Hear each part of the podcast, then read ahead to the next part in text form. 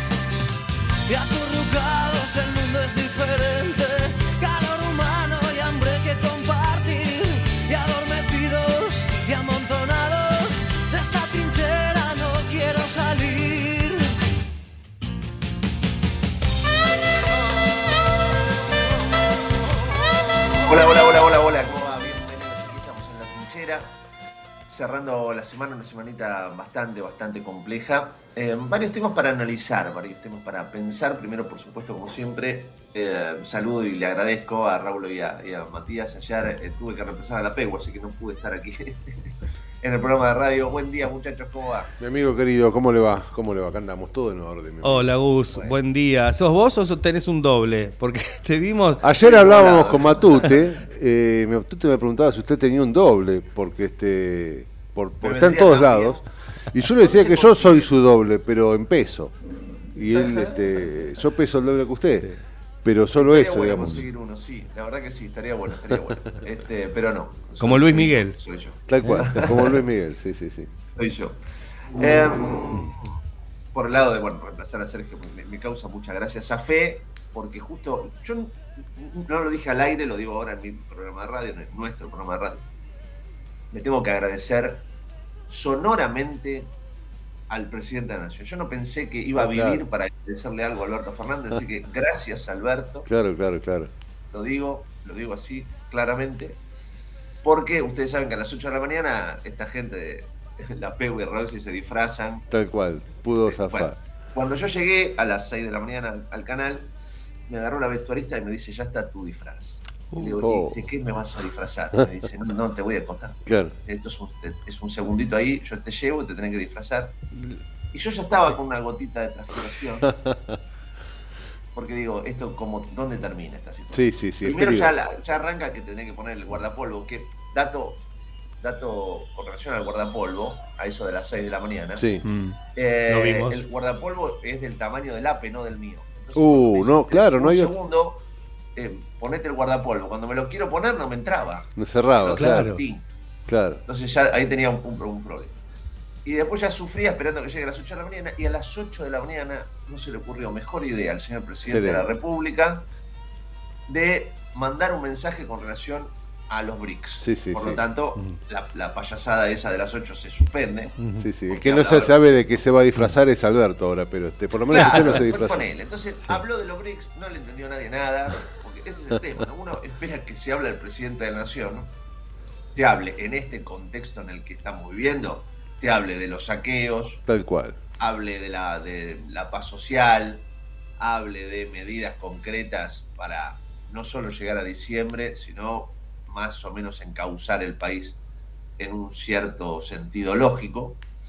Me parece que la gente esperaba otra cosa, esperaba que le hable de eh, Algo un poquito más cercano, ¿no? La de gas, de la factura de luz. Claro. que gastan en el supermercado. Bueno, el presidente habló de los BRICS. Para ellos te dicen, no, es, justamente el, tema BRICS es un tema que es fundamental. Salió Patricia a los dos minutos, si nosotros ganamos, olvídate que vamos a andar por ese camino. Por lo tanto, mucha gente ni siquiera, no sé, no sé ustedes, voy a hacer una encuesta entre nosotros. ¿Vos sabés cuando te digo de los BRICS de qué estamos hablando, gordo? Sí, uno sabe que es este bloque regional, ¿no? Pero este hasta ahí llega. De economías emergentes. de economías emergentes, y el tema de Y otros países más. Hemos entrado junto a Irán y otros países medio raros, pero este, tampoco, a ver. Era para un mensaje así, medio cadena. No. dale. No. ¿Qué sé yo? Es, el tema de no tener mucho para decir, ¿no? Entonces, bueno, uy, entramos. Claro, y la desesperación, pues fíjate, a través de las redes sociales, después estaba todo, todo el entornito, ese, el troll de ese, los trolls de ese lado, porque el troll del otro. Sí, sí. Diciendo, eh, no hablan los medios, no hablan del virus. Es que es un tema que. A ver, ¿no te cambió, algo la realidad de los argentinos? Ayer no. No. Entonces, hoy, no, no, porque ayer hubo un acuerdo con este tema de los BRICS. Hoy, tu vida está mejor. No, en absoluto en absoluto. Puede eh, llegar a estar mejor, no sabemos. No lo sé, puede ser. Yo todo, lo, todo lo que sea bloque a mí me parece interesante. Claro, hablemos cuando más o menos veamos, sí. encaminada y, funcione y a la gente de a pie le cambie un poquito la vida.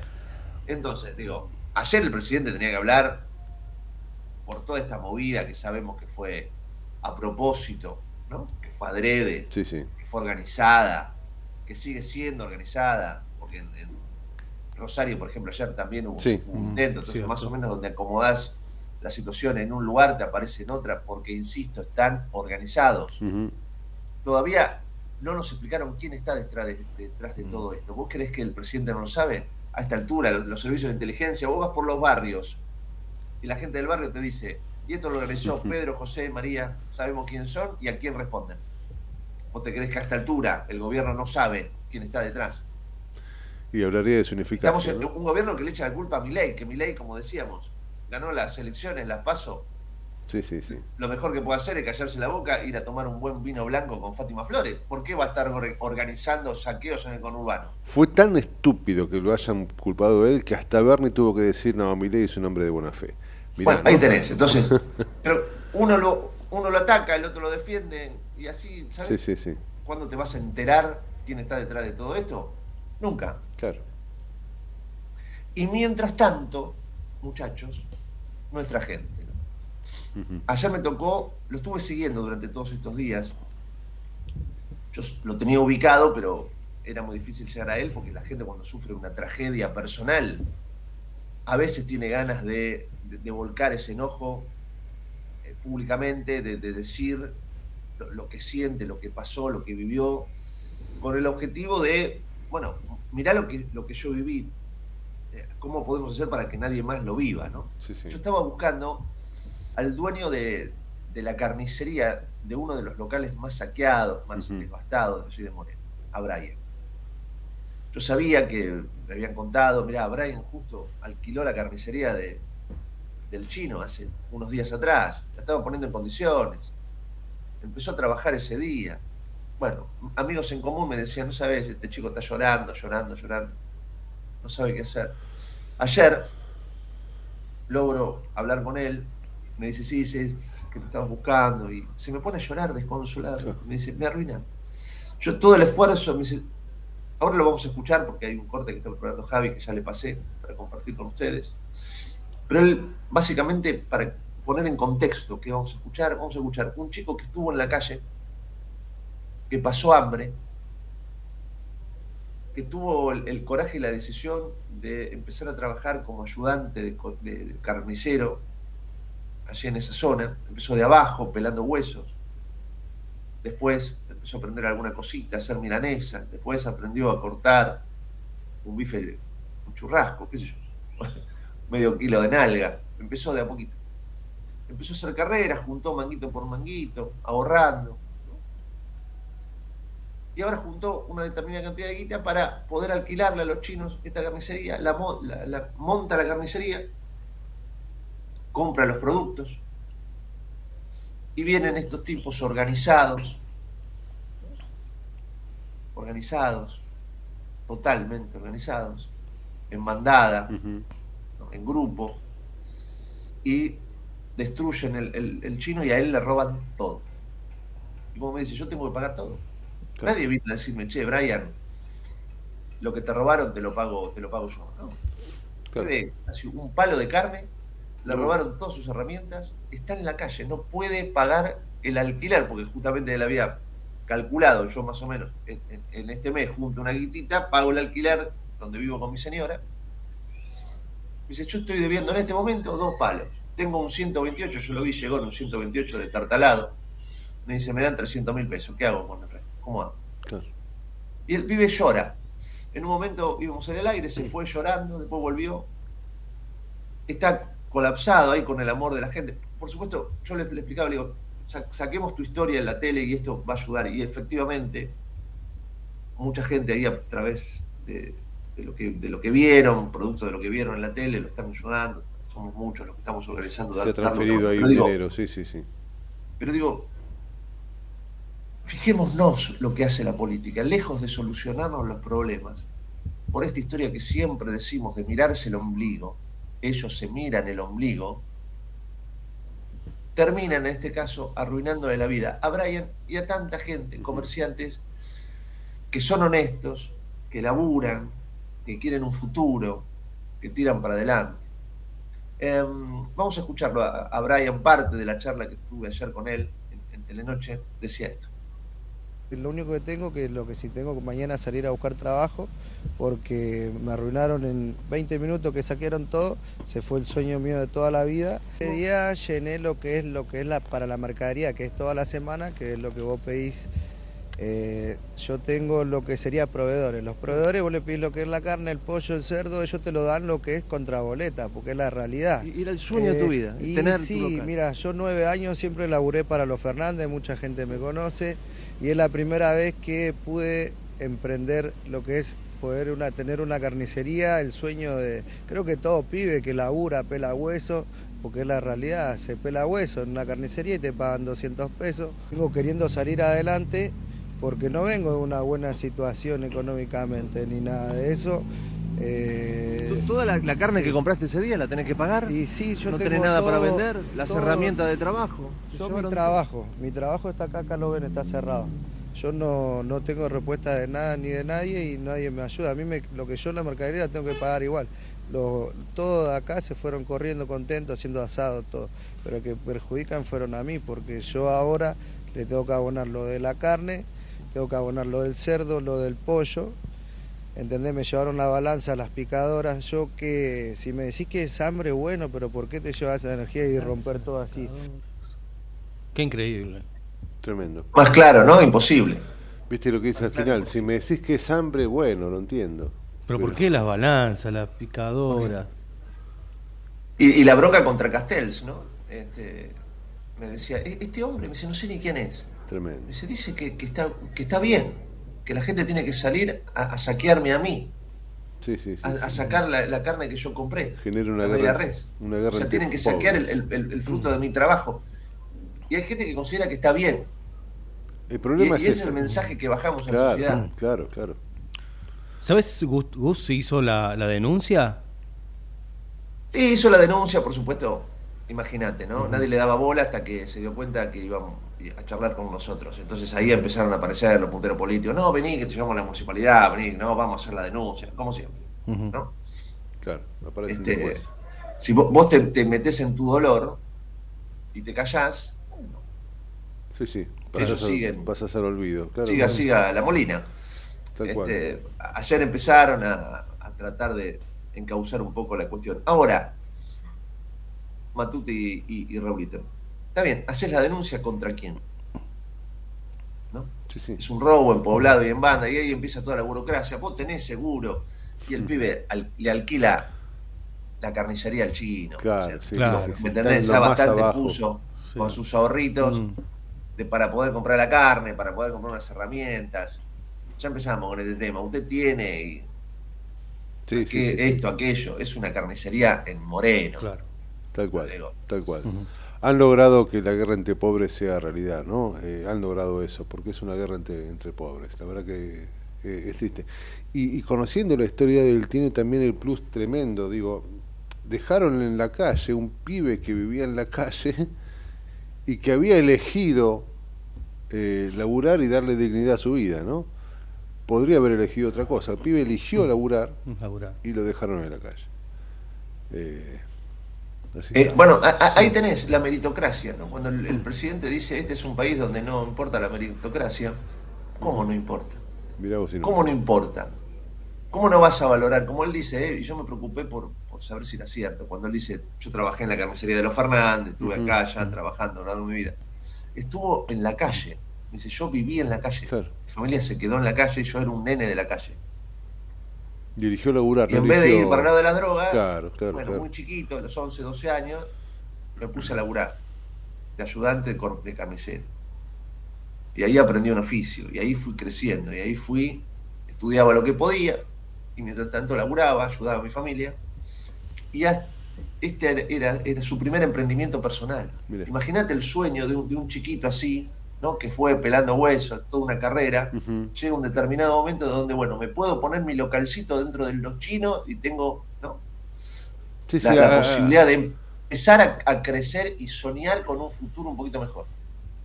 Y en eso, en el medio de esa situación, entran, te Se rompen todo, todo. Sí, se llevan todo tu esfuerzo, todo tu sacrificio, Y como vos y decís. te dejan eh, tu propio, en, en algunos casos hasta tus propios clientes. Mientras estábamos hablando Claro, con el claro. ese que va enfrente me compra a mí, fue uno de los que me afanó. Qué- qué va. Qué bárbaro. y como vos decís, ustedes, este, vos y tu equipo visibilizan lo que pueden. Uno, tampoco están, no se puede. Seguramente está lleno de, de- de- de argentinos como él. Eh, hace poco vi lo que pasó también en una heladería, no me acuerdo en qué zona, que, que lo vaciaron en 20 segundos. Ayer o antes de ayer. Eh, está lleno de gente como, como él, que es este objeto de estas animaladas y aberraciones del sistema, ¿no? Que Castells es parte del sistema, porque no está preso. Es parte del sistema. Eh, y- y Andás a ver a quién encubre Castells, porque realmente yo También, sí, es muy. que a esta altura del yo. partido Castells no Sí, representa a nadie. No, obvio. Castells no tiene ni, Capaz que ni quería siquiera la prensa. logística Debe tener de, un de- de ejército poder de movilizar nada en el conurbano. Sí. Castells, alguien le dijo, hacete cargo vos, y él ah, yo fui, Sí, sí, fui sí. Sarasa. Y listo, sí, sí, sí. Castel no creo que pueden Este, saquear un No kiosco. creo, no creo. Pero Bueno. este, posiblemente es verdad. Pero a- alguien es, es parte de la joda porque seguramente alguien le dijo, hacete cargo vos de esto. por este por este monto de dinero, seguramente. Para destacar, como siempre, la, la ayuda de la gente, de la Sí, gente que sí, es sí. solidaria, que a través de eh, este informe que muestra otra vez más cómo eh, los medios muchas veces ayudan y reflejan situaciones como la de este carnicero, como la del taxista en su momento, como el de la jubilada, y cómo la gente se suma a ayudar también. Sí. ¿No? Pero te, te mete en una en una espiral que es que es una lástima, ¿viste? También. que no tendría que ser así. Vivimos a reacción, ¿viste? Eh, espasmódicamente a reacciones para evitar desastres. Viene un desastre, nos da lástima, nos ponemos en su lugar, nos empatizamos y le ayudamos. Mañana viene otro, pasado otro, y viejo, un país de verdad me parece que debería ser algo extraño y no de todos los días, ¿no? El tema, el salvavidas, ¿lo tiramos nosotros? O sea, Claro. se supone que alguna vez la dirigencia Hagan algo para tiene que- que tirar el salvavidas Sí. a nosotros. No es cuestión de vivir de, de- de tragedia en tragedia Claro. y en algún momento ver cómo entre nosotros mismos nos salvamos. Exacto. Eh, a ver, no fue peor, no fue peor todo lo que pasó en distintas zonas del conurbano, porque muchos vecinos organizados salieron a defender a, a sus comerciantes. Mira. Y entonces Claro. la gente, cuando veían esta situación, muchos ah, salieron con palos. Una suerte de, no sé, de situación arcaica, tipo no sé, Apocalíptica. Apocalíptica, Sí, sí, sí, sí, tal cual. defendiendo a los palazos de un lado, del otro. Bueno, y a los balazos de goma, como vimos Sí, creo en los la balazos de goma, sí, están con con- balas de goma, sí, bueno. Con escopetas. Eh, que es Están peligroso. con porque escopeta, esto, con balas de goma. Otros comerciantes me decían en la zona, yo voy a defender esto como sea. Claro. Y yo trataba de abrazarlo, digo, pero no, el, el como sea no es una opción, porque el como sea vas a terminar preso. Me dice, ¿y qué querés que haga? Che, Yo, yo no le puedo dar de comer a mi familia. Sí, sí, sí, preso. Y ahí no, porque en la bronca, en la angustia, ahí pasa, ¿no? Lo que se llama crisis en ese momento. Este, la, eh, la, la- la- sensación de, de que pierdo todo. Claro. Y a mí que no me saquen importa. el claro. esfuerzo de tu vida de los dedos, porque sí. porque a algún político le pareció divertido y, le parece interesante, ¿no? Generar caos en la sí, sociedad. Sí, sí, sí, no es indignante que y esto ayer, sea realidad. Y ayer Massa diciendo que en octubre se elige entre un país en desarrollo o la selva. Ah, bueno, y, se ve que esto, ya ¿y esto eligieron. qué es? Se ve que ya eligieron porque... ¿No es la selva? Porque es buenísima tu mirada y das en el clavo en esto que venimos diciendo hace tanto tiempo. Ellos no saben lo que está pasando. claro, claro, claro, claro. No le, ¿Entendés? Si te dan es, eh, no sé, la catástrofe o... No, si, que esto es la catástrofe, lo que están viviendo ahora. Sí, sí, Pero ellos piensan que la gente vive, si sos gobierno, la gente vive en un paraíso. Tal cual. Y vos sabés ¿Qué que ante, ante la duda de que este sistema en el que ellos viven y se hacen millonarios se caiga y ven que esto está, bueno, ojo que el otro día saquearon acá, ojo que hay descontento del otro lado, hacen todo lo contrario de lo que hay que hacer, que es, están pensando que hoy van a anunciar una suma fija para que se te licúe a los 10 minutos y para que genere más inflación. Digamos, toma, caramelito. Anuncian una suma fija y el otro día devaluás. Entonces digo, no Claro, tiene sentido. toma un caramelito como para que no Te grite, "Eh, el yo te di-". pelo. Es este, Nos es están una- tomando el pelo. es- sí, nos tal están cual, tomando el pelo. tal Y vos fíjate que a esta ríen. altura no tengamos claro qué pasó. O sea, insisto con lo del presidente. Ayer el presidente tendría que haber usado una suerte de cadena nacional o algún mensaje en ese sentido para contarnos claramente qué fue lo que ocurrió. Nombre, apellido, organización, quién estuvo atrás, cuál fue el motivo.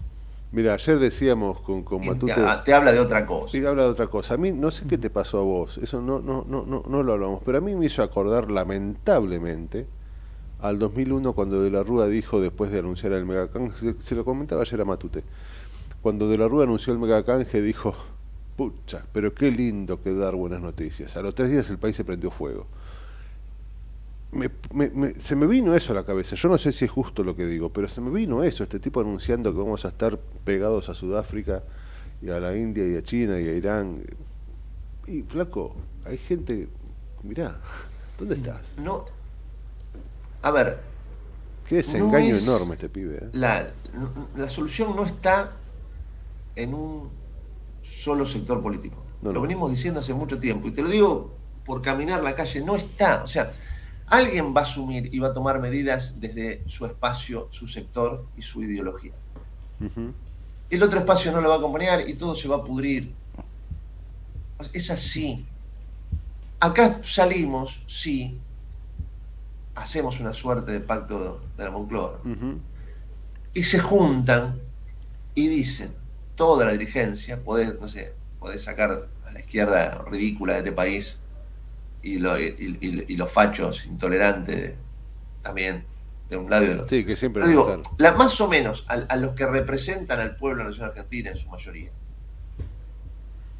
Ir en un, en un camino de 10, 15 puntos, que pase lo que pase, vamos a ir por ahí.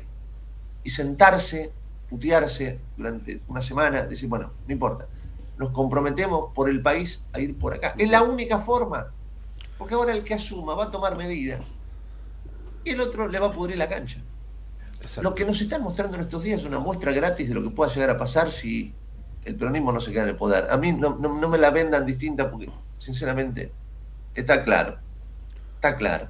Lamentablemente, este, yo, yo coincido, pero también me parece que empieza a ser utópico eso, ¿no? Lamentablemente empieza a ser, no sé, digo yo. Bueno, hay- pero- hay- ojalá, ojalá. Eh, en el conurbano bonaerense hubo más de 90 detenidos, ¿no? Sí. Esos 90 todavía están detenidos, imagino, quiero pensar. Todavía están Supongamos detenidos. sí. Ponele. de estas Supongamos 90 que sí. personas, eh, ¿se sabe si alguna cobra algún tipo de asistencia social del Estado? Digo, de todos los menores que encontramos, porque muchos menores también en estas organizaciones, como Ah. sabiendo que los menores entran y salen, Claro, esos menores reciben algún tipo de asistencia como la UH o el Progresar para ir a estudiar. Eh, ¿Se sabe algo de eso? Y en el caso de que lo reciban, ¿cómo lo reciben? ¿Por qué medio lo reciben? O sea, deben saber también, ya deben haber investigado por Seguro. digo, esas cosas. Mati, ¿sabe? Seguro, te todo. repito, caminás por los barrios y te dice la gente, el, el que organizó esto fue el tal puntero, tal otro puntero. Se sabe todo, que organizó de tal manera, que convocó de tal forma, todo. Sí, sí, sí. no se quiere eh, resolver esto ni se va a resolver. Porque, como vos bien decís, vos podés llegar a decir, a ver, todos los implicados que encontramos a través de las cámaras, qué sé yo, toda esa gente deja de recibir los planes. El que afanó no recibe más los planes.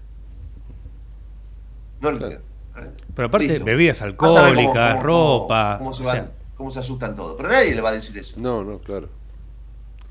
Mira qué medida sencilla. El que entró a afanar no recibe más planes ni Chao. subsidio ni nada. Sí, sí, es No. cru- cruzar dos papeles, ¿eh? Cruzar Claro. el DNI del que está preso con, con, con ANSES.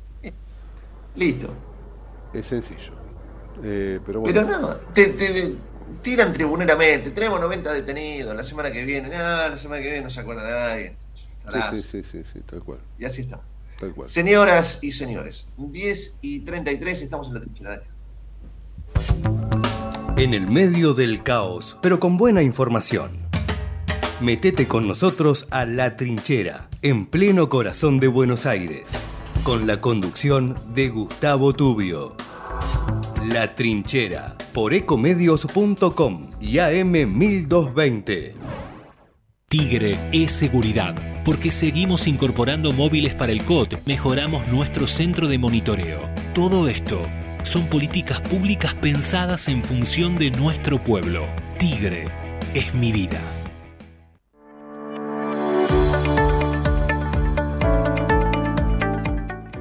La Secretaría de Salud Pública de Merlo cuenta con el servicio de nutrición para que los vecinos accedan a información y consejos sobre peso corporal, talla y cómo llevar una alimentación adecuada. Acércate a las unidades sanitarias que cuentan con el servicio de nutrición para recibir información y asesoramiento. Entérate el listado ingresando a www.merlo.gov.ar barra nutrición. Gobierno del Pueblo de Merlo. Intendencia Menéndez.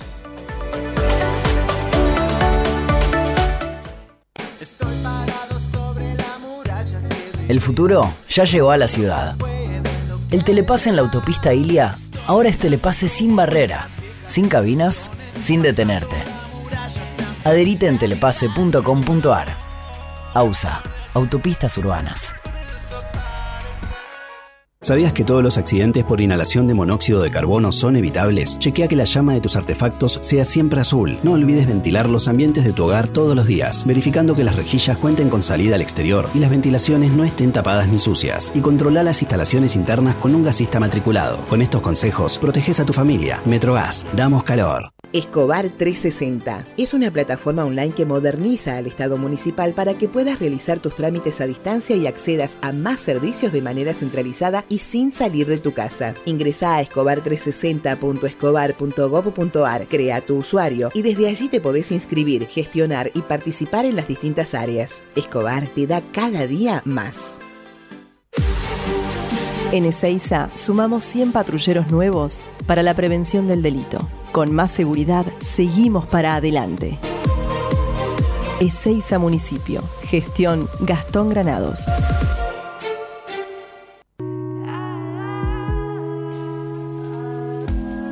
Te alivia a 38 grados en la ducha. Te refresca a 5 grados cuando abrís la heladera a la madrugada. La disfrutás porque la tomamos en serio. Aiza, lo bueno del agua llega. En el 2023, Almirante Brown cumple 150 años y lo festejamos con obras históricas como los pasos bajo nivel de San Martín, Calzada y Longchamps, el viaducto de Ruta 4 y Rotonda Los Pinos, el primer edificio de aulas y la estación de trenes de la universidad y la nueva avenida Capitán Olivera. En este nuevo aniversario, seguimos trabajando por el Brown que soñamos y que nos merecemos. Todos somos Brown. Vení al Mercado Morón. Panadería, Frutas y verduras. lácteos, Limpieza. carnes y pescados. Pastas y almacén. Abierto de lunes a sábados de 9 a 18. Y domingos de 9 a 13. Reintegro del 40% de tu compra abonando con cuenta DNI. Mercado Morón. Avenida Perón, ex Caona 3883. Municipio de Morón, corazón del oeste. Ingresá a Edesur, cambia a factura digital y colabora con el medio ambiente reduciendo tu consumo de papel. Es un pequeño gran cambio para un mundo más sustentable. Adherite en edesur.com.ar o en la app Edesur en tu celular. Rosario, tu punto de encuentro todo el año. Conoce todo lo que podés hacer en la ciudad en www.rosario.tour.ar. Ituzaingó crece cuidando a toda la familia. ¿Sabías que contamos con un centro de diagnóstico y laboratorio municipal? un moderno espacio de salud que brinda servicio gratuito de radiografías, mamografías, ecocardiogramas, ecografías y más. La salud cerca de tu barrio. Conoce más en mituzaingó.gov.ar. Gobierno Municipal de Ituzaingó. Secretaría de Seguridad. Teléfonos útiles José Cepaz. Emergencias 911. Comando Patrulla 02320 440005. Comisaría Primera 02320 422 111. Comisaría Segunda 02320 466 661. Comisaría Tercera 02320 446002. Bomberos José Cepaz 02320 422222. Ambulancias 02320 439300. Secretaría de Seguridad 02320 447464. Defensa Civil 02320 441900. COM 02320 433856. Emergencias COVID 107 147 11 56 18 30 25 y 11 56 18 30 66. José Cepaz Municipalidad. Intendencia Mario Ishi.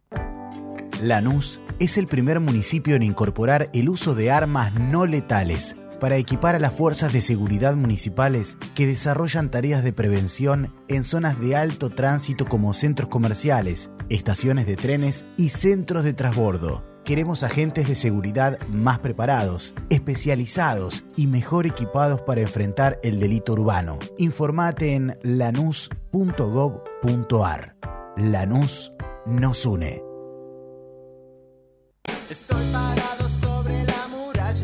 El futuro ya llegó a la ciudad. El telepase en la autopista Ilia ahora es telepase sin barrera, sin cabinas, sin detenerte. Adherite en telepase.com.ar. AUSA, Autopistas Urbanas.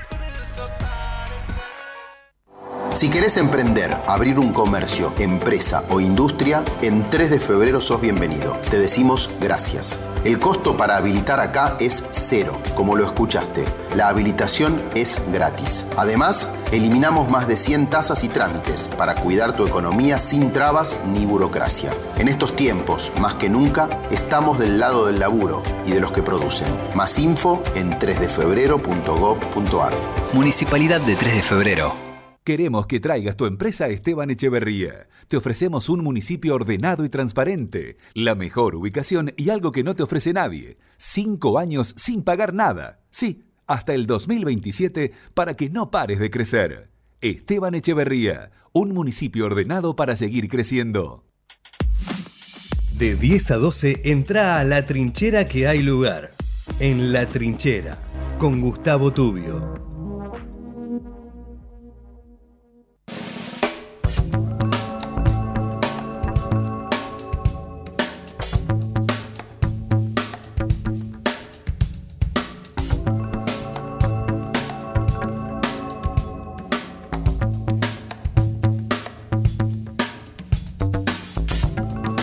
Y 41 en la mañana, seguimos aquí en la trinchera. La bienvenida a Hugo Grimaldi. Qué placer tenerte, Hugo. ¿Cómo va?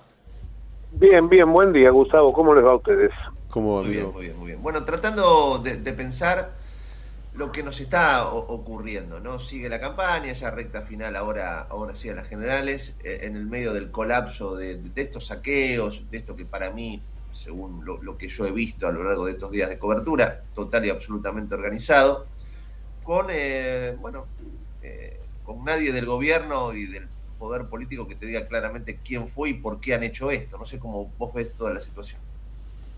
Sí, efectivamente, no, no hay quien pueda este, hilvanar nada coherente en el gobierno. Pero yo digo, no solo, no solo en este tema, ¿no?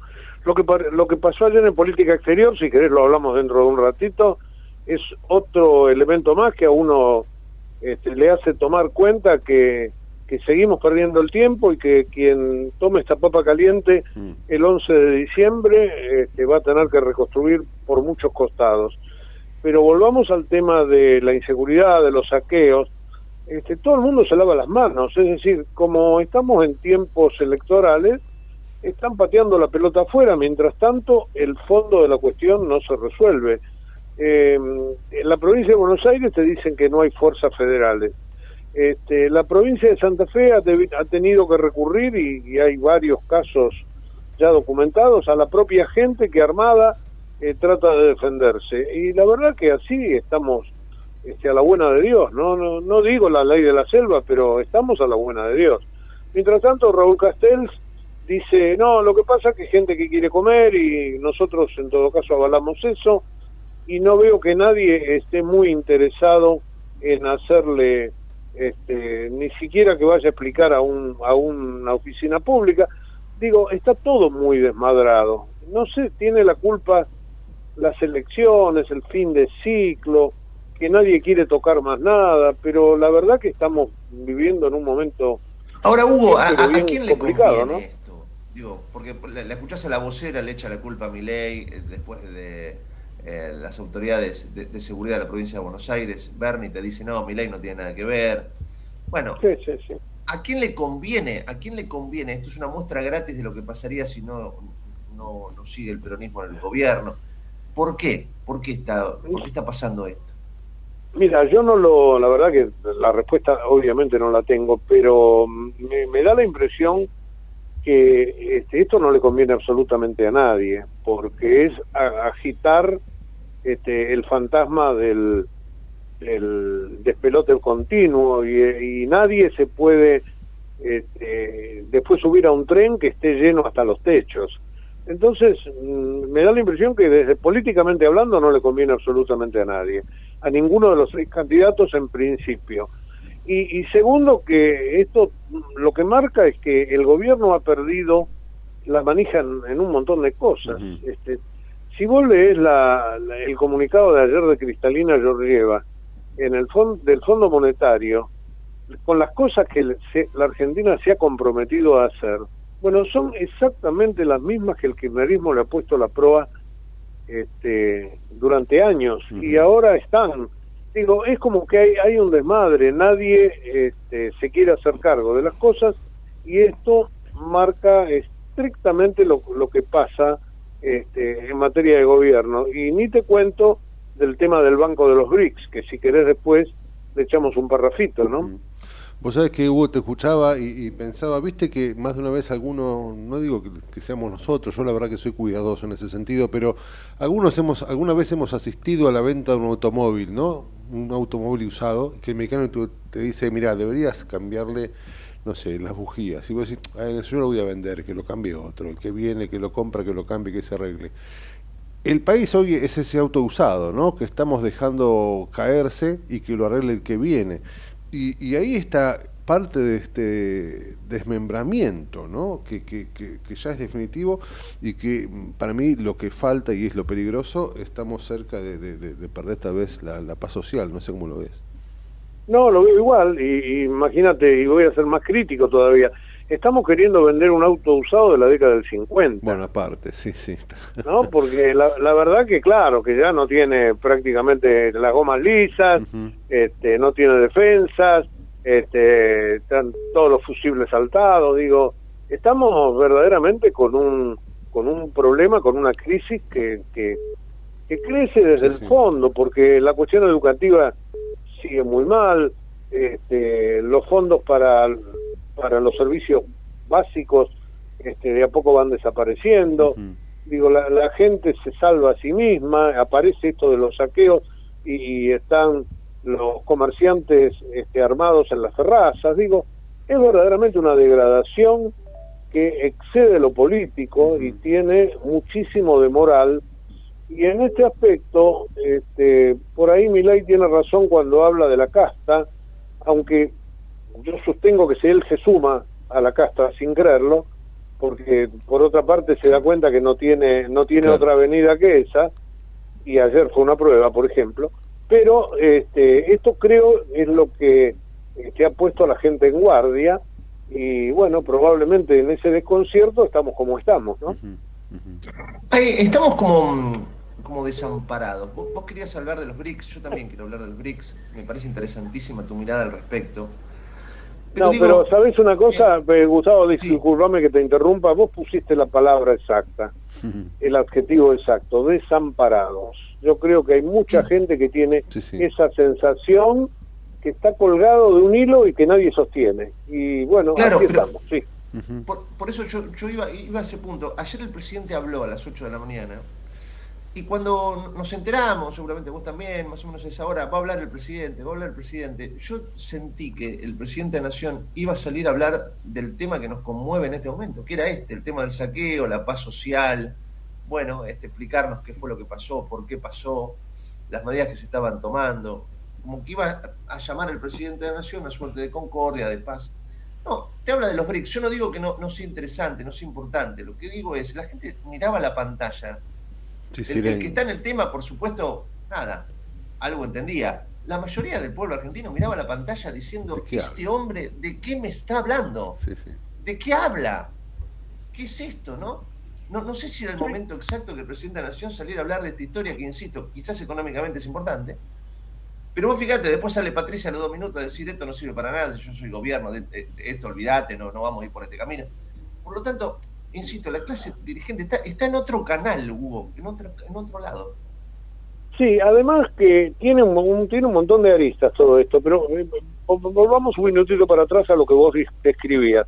Yo no tuve la oportunidad de verlo porque estaba justo al aire en ese momento, pero después sí, por supuesto. Así que, pero igualmente la pregunta sobre qué habla este hombre, yo no me la hice porque sabía que estaba la, la cumbre de los BRICS, que entre paréntesis Alberto no quiso ir, no fue Santiago Cafiero tampoco, se enteraron porque Lula hizo llamar para decirle muchachos, mire que van a ingresar.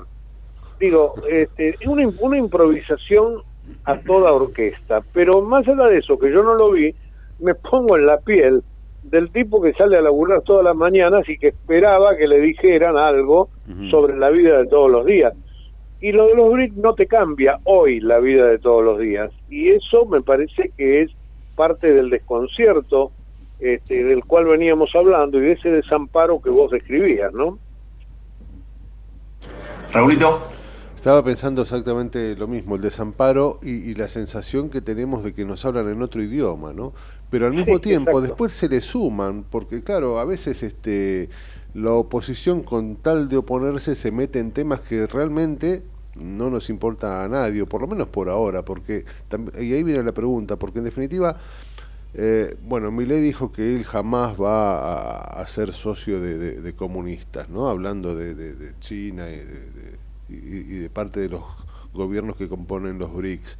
Eh, y que de alguna forma su mirada va a estar puesta a los Estados Unidos y Israel. Está contando lo que hace y en eso este, el que avisa no traiciona, pero digo, eh, estrictamente hablando de los BRICS y de la posibilidad de estar unido a un bloque de, economías emergentes, ¿qué posibilidad le ves? ¿Qué, qué, implica en este, en este momento una, una relación así con economías tan, tan extrañas a nosotros a veces, ¿no? Eh, hablando de Irán, este, Arabia Saudita, qué sé yo. ¿Cómo, bueno, el tema de Irán el tema Irán corre creo que por otro camino, porque no te olvides que con Irán tenemos un diferendo eh, que costó muchas vidas, ¿no? Pero digamos que eso al menos me parece imprudente. Pero bueno, también estás en las Naciones Unidas y allí está Irán. también estás en el G20 y allí está Rusia. Digo, este, en cuestiones de política internacional creo yo que hay que ser un poco más amplios. Pero lo que ocurre es que los BRICS son un bloque ideológico. Mm. Vos, no comercial. Vos me podrás decir, ah, bueno, Estados Unidos también, la Unión Europea también. Claro que sí, todos tienen su ideología. En el caso de la Unión Europea está un poco más repartida. Pero lo que Argentina necesita es este dinamismo en el comercio. Y el bloque de los BRICS... Es cerrado, ¿no? Por, no, por sí mismo no te lo asegura, porque vos ya como dijo el presidente ayer, que después más se repitió, este, tenés dentro de los BRICS a Brasil, a China y a la India, que son tres países a los cuales la Argentina le vende 30% de sus exportaciones sin necesidad de estar dentro de los BRICS. Entonces, digo, meterse en, esto por una cuestión estrictamente ideológica es, este, es, es totalmente descolgado, pero voy más aún es descolgado por el momento. Esta mañana me lo decía en un reportaje que le hicimos en el programa al, al ex embajador Juan Pablo Lolé.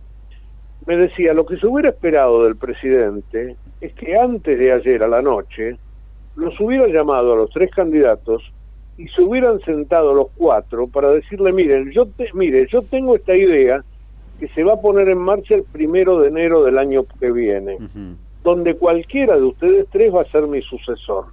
¿Qué opinan? Nada, nada de eso. Y creo más, ni siquiera con masa lo debe haber hablado. Porque el presidente vive en su mundo, en su mundo de autismo, y esto le pareció que era bueno para Cristina. Y entonces ahí está, y bueno, este, ahí están las cosas, ¿no? Es su ombligo, lo que venimos diciendo, se mira en el ombligo, se mira en su Sí, sí, claro. Así es, así es, así es. La verdad que está eh, Hugo, para, para, para terminar la, la, columna de hoy, eh, en estos días, ¿no? Porque ya está, falta poco para, para las generales, hablabas de, de, estos tres grandes candidatos. ¿Ves que alguno de ellos ha tomado un poquito más de impulso, con más posibilidades? ¿Qué, qué, notas? Mira, yo creo que el shock Milley este, se mantiene eh, y el shock Bullrich, de haber salido segunda, también se mantiene. Eh, lo que pasa es que ley se acerca peligrosamente al kirchnerismo. Si vos revisás los diarios de las últimas 48 horas, vas a tener un montón de manifestaciones de Massa y Milei que son similares. Mm. Por ejemplo, ayer, sin ir más lejos, Massa, que es un reconocido vendehumo, dijo el otro día, este, el Fondo Monetario me dijo que los economistas de Junto por el Cambio este, habían bombardeado a la Argentina y que Milei no. Y ayer Milei se prende a eso y dicen sí, porque los economistas repite algo que dice Massa y se, para mí se, se pega peligrosamente. Si le va a hacer perder o no perder, yo creo que en principio no es lo que mucha gente quería, pero pero bueno, están en campaña. Me parece que hay que dejar de cantar, que pasen 15 días, que todos salgan bien a la cancha, que expliciten bien las cosas. Te vuelvo a insistir, veremos qué dice el kirchnerismo duro sobre esto que acordó Massa. Yo creo que si ustedes leen la, lo, el documento que publicó ayer Georgieva, y se dan cuenta de todo lo que implica para la Argentina, se van a tirar de los pelos. Ni en principio es más ajuste. En principio, sí, mirándolo por arriba es más ajuste. Ni quiero pensar lo que va a decir Grabois. Así que me parece que todavía hay un montón de cartas que hay que dar la vuelta. Igualmente, eh, Milay sigue para mí manteniendo la preeminencia. Eh, Bullrich estuvo apichonada hasta ayer y, el kirchnerismo o, el masismo, este, bueno, hace lo que puede tratando de recuperar. Pero me parece que la campaña recién va a empezar este fin de semana. Así es. Hugo, querido, como siempre, gracias y que tengas un excelente fin de semana. Bueno, pues a todos. Chao, gracias. Hugo. grande. Hugo Grimaldi, 11 y 56 en la mañana, estás en la trinchera. En la trinchera tenemos barricada de información, donde la noticia es segura. La trinchera, con la conducción de Gustavo Tubio. De lunes a viernes, de 10 a 12, por ecomedios.com y AM1220.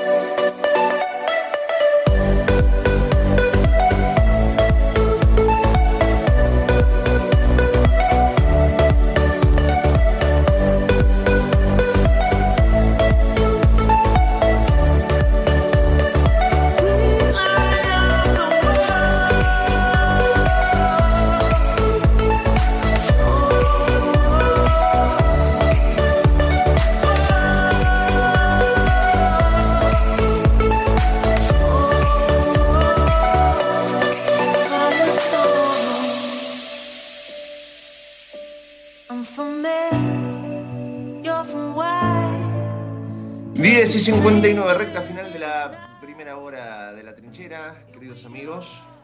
Mati, ¿tenés algo ahí? Bien, bien, sí, eh, hay algunas noticias cortitas, algo para cerrar eh, este de color, creo que Raúl también tiene algo. Eh, a los 78 años murió Hersha Paraday, que es la actriz de la familia Ingalls. ¿Ves Sí, la familia Ingalls? la maestra, ¿se Bueno, acuerda? la profesora Alice. ¿Eh, ¿Te La ¿Se acuerda de la maestra que estaba con el reverendo? Hoy estamos ¿Está? escuchando ¿La tenés ahí? el temita de la familia Ingalls. Con Michael Landon. Melissa Sue serie, Anderson. serie.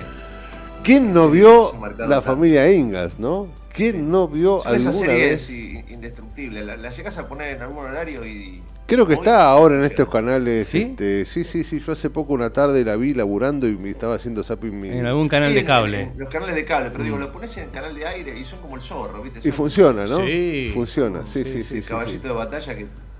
Bueno, ha muerto, ha muerto la, la- la maestra que este, le enseñaba a Melissa y a. Participó en 35 capítulos del popular programa televisivo. Mira, En la tercera temporada ya había tenido una pequeña intervención en un capítulo como Elisa, que era la cuñada de Charles Ingalls. mira vos.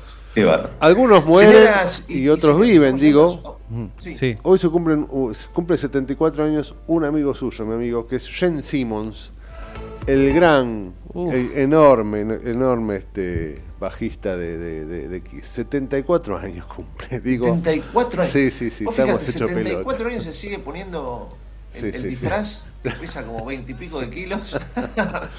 y Impresionante. siguen rock, rock, eh, rock and Así rolleando. hay. Hoy- qué, qué lindo, ¿no? Qué lindo llegar a esa edad y, y que sea rock. Qué lindo también, digo, a- a- a- algunos dicen, no sé si es así o no, que ha- se ha acostado con casi 5.000 mujeres. Qué lindo llegar a esa edad habiéndose acostado tanto tiempo. Ahora, ¿cómo digo. se cuenta eso? ¿Qué ¿Cómo es va eso? marcando? Yo Claro. creo, yo en mi caso contaría todas las veces que me acosté con mi mujer y la Claro. separo. Me acosté con una mujer, la misma. Claro.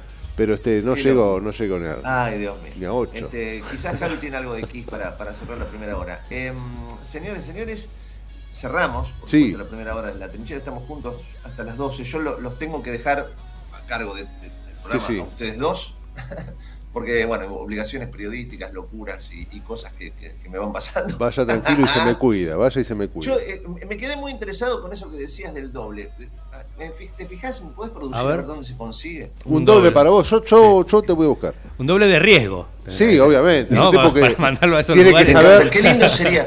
Eh, eh, es como bueno para tirar al aire, ¿no? Qué lindo Mm. sería. ¿Qué- ¿Cómo? ¿Qué harías de tu vida si tuvieras un doble? Mm. Yo necesitaría un par. Bueno, usted para por, por más lo- o menos coordinarme. por lo menos para uno, uno que viva cerca del conurbano, habría que pedirlo por ahí, que viva Claro, cerca ahí- de él, claro. así no viaja tanto. Que, claro, rápido, ahí, al pie del cañón. Claro. Está bueno, está bueno. Que viva cerca de alguna estación de tren de- del Sarmiento, como para que tranquilamente se dirija a, a estos sectores tan, tan complejos. queridos. 11 de la mañana, dos minutos, las noticias con Matías Urtac y arranca la segunda hora de la trinchera 11. Abrazo, amigo.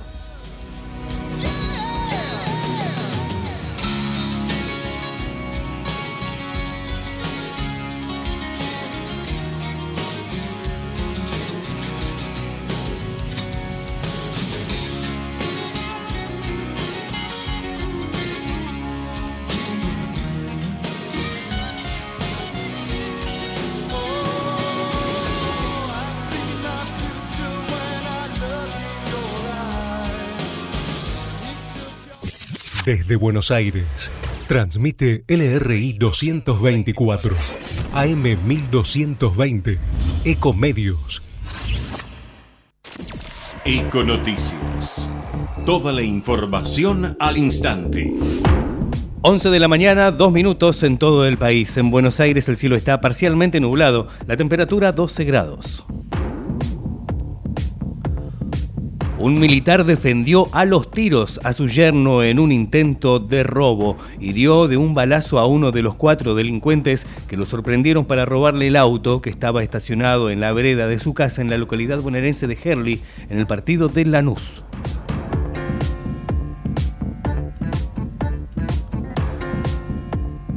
Según una encuesta nacional, el 85% de los argentinos consumió alguna vez alcohol el 50% tabaco y el 26% marihuana. El trabajo analizó el consumo de sustancias psicoactivas, las diferentes modalidades de uso y el perfil de los consumidores e indagó por primera vez sobre las motivaciones y contextos del consumo, sus recaudos y prácticas de cuidado. La encuesta, publicada por el INDEC en su sitio web, fue realizada por 524 personas en el trabajo de campo entre julio y octubre del año pasado e incluso incluyó a personas de entre 16 y 75 años de 31 aglomerados urbanos con 2.000 o más habitantes, con un cuestionario digital de 235 preguntas. Latinoamérica, elecciones en Ecuador. Lazo ordenó al ejército ocuparse de la seguridad de los candidatos busca garantizar la integridad de Luisa González y Daniel Novoa, quienes se enfrentarán en el balotaje en octubre próximo luego de que la primera vuelta se viera empañada por el asesinato de un postulante. Deportes, fútbol, dos refuerzos importantes, Boselli y Piti Martínez en la revisión médica. El defensor de 19 años registra como profesional 31 partidos entre la primera de Defensor Sporting y los juveniles de Uruguay, mientras que el delantero es querido en el club de Núñez por ser el autor del tercer gol a boca en la final de la Copa Libertadores 2018.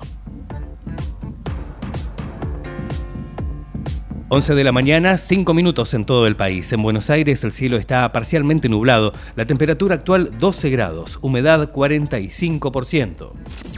La mejor información pasó por Econoticias, ecomedios.com.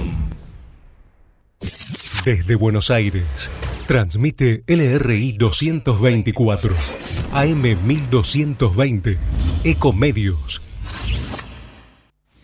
Conectate con nosotros. Contestador 5 254 2353. ¿Cuándo fue la última vez que te tomaste un respiro para ver un amanecer? Descubriendo lugares distintos que te hacen soñar, emocionar. Lugares que se convierten en felicidad cuando compartís ese momento con amigos ¿Cuánto hace que no te tomas un respiro para descubrir algo distinto? Catamarca es mucho más que un destino. ¿Cómo prevenir dengue, zika y chikungunya? Sin criaderos no hay dengue. Limpia tu patio de objetos que acumulen agua. Elimina agua estancada de recipientes. Reemplaza con tierra o arena el agua de tus flores. Tapa los tanques de agua y cisternas. Tira y perfora llantas para que no acumulen agua. Limpia floreros y bebederos. Recordá, sin criaderos no hay dengue. Intendencia Menéndez. American and Merit Hoteles. Primera cadena hotelera argentina. 3, 4 y 5 estrellas. Más de 20 destinos de Argentina y el Cono Sur Aprovecha el código promocional Puro Branding con el 10% de descuento para los hoteles Amerian Córdoba Park, Amerian Executive Córdoba, Amerian Buenos Aires Park, Merit San Telmo y Amerian Executive Mendoza Hotel hasta fin de año. No válido para fines de semana largos. Amerian and Merit Hoteles. En AUSA no paramos de hacer. Concretamos más de 40 horas en la ciudad para hacer tu vida más fácil. Obras necesarias como Paseo del Bajo, los viaductos Mitre, Tigre y San Martín y los 29 pasos bajo nivel. Obras que también reducen los niveles de contaminación ambiental por la disminución de los tiempos de tránsito. Rediseñamos la movilidad para hacer tu vida más fácil. AUSA, Autopistas Urbanas. Transitando el futuro. Informate en ecomedios.com. Seguinos en Instagram, arroba ecomedios. Seguimos en La Trinchera. Estamos en la segunda hora, con la conducción de Gustavo Tubio.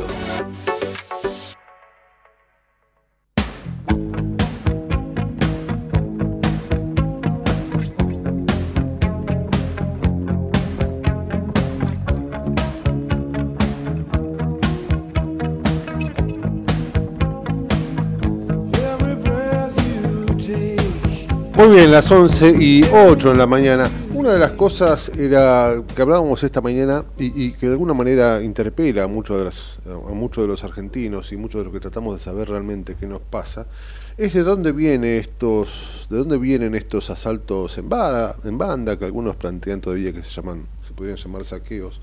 Eh, eso realmente todavía no, no, no, no lo sabemos y no lo tenemos claro. Pero lo que sí sabemos, según una encuesta nacional que se ha hecho, es que el 95% de los entrevistados a esta encuesta que ahora vamos a profundizar manifestó que se va a defender y va a defender sus bienes frente a una situación de robo a sus comercios. En ese sentido habla de una situación compleja y, de habla, y habla de un caos este, social que está ahí este, amenazándonos, ¿no? Y en ese sentido vamos a hablar con Javier eh, Miglino, que es abogado y consultor y que ha tenido mucho que ver con esta encuesta. Javier, ¿cómo te va? Rulbas que te saluda de este lado. ¿Qué tal, Raúl? ¿Cómo estás? Buen día. Muy bien, preocupado. La verdad que uno está preocupado. Esta encuesta habla muy bien de lo que sucede en la calle, habla de una situación, bueno, de los robos a comercios y que casi el 100% dijo que estos hechos delictivos eh, son consecuencia de la, de la, de la maldad. ¿no? Eh, contanos un poco, vos sé que estuviste mucho que ver con, con, esta, con esta encuesta y que ha resultado este, algo como para por lo menos sentarnos y pensarlo, ¿no?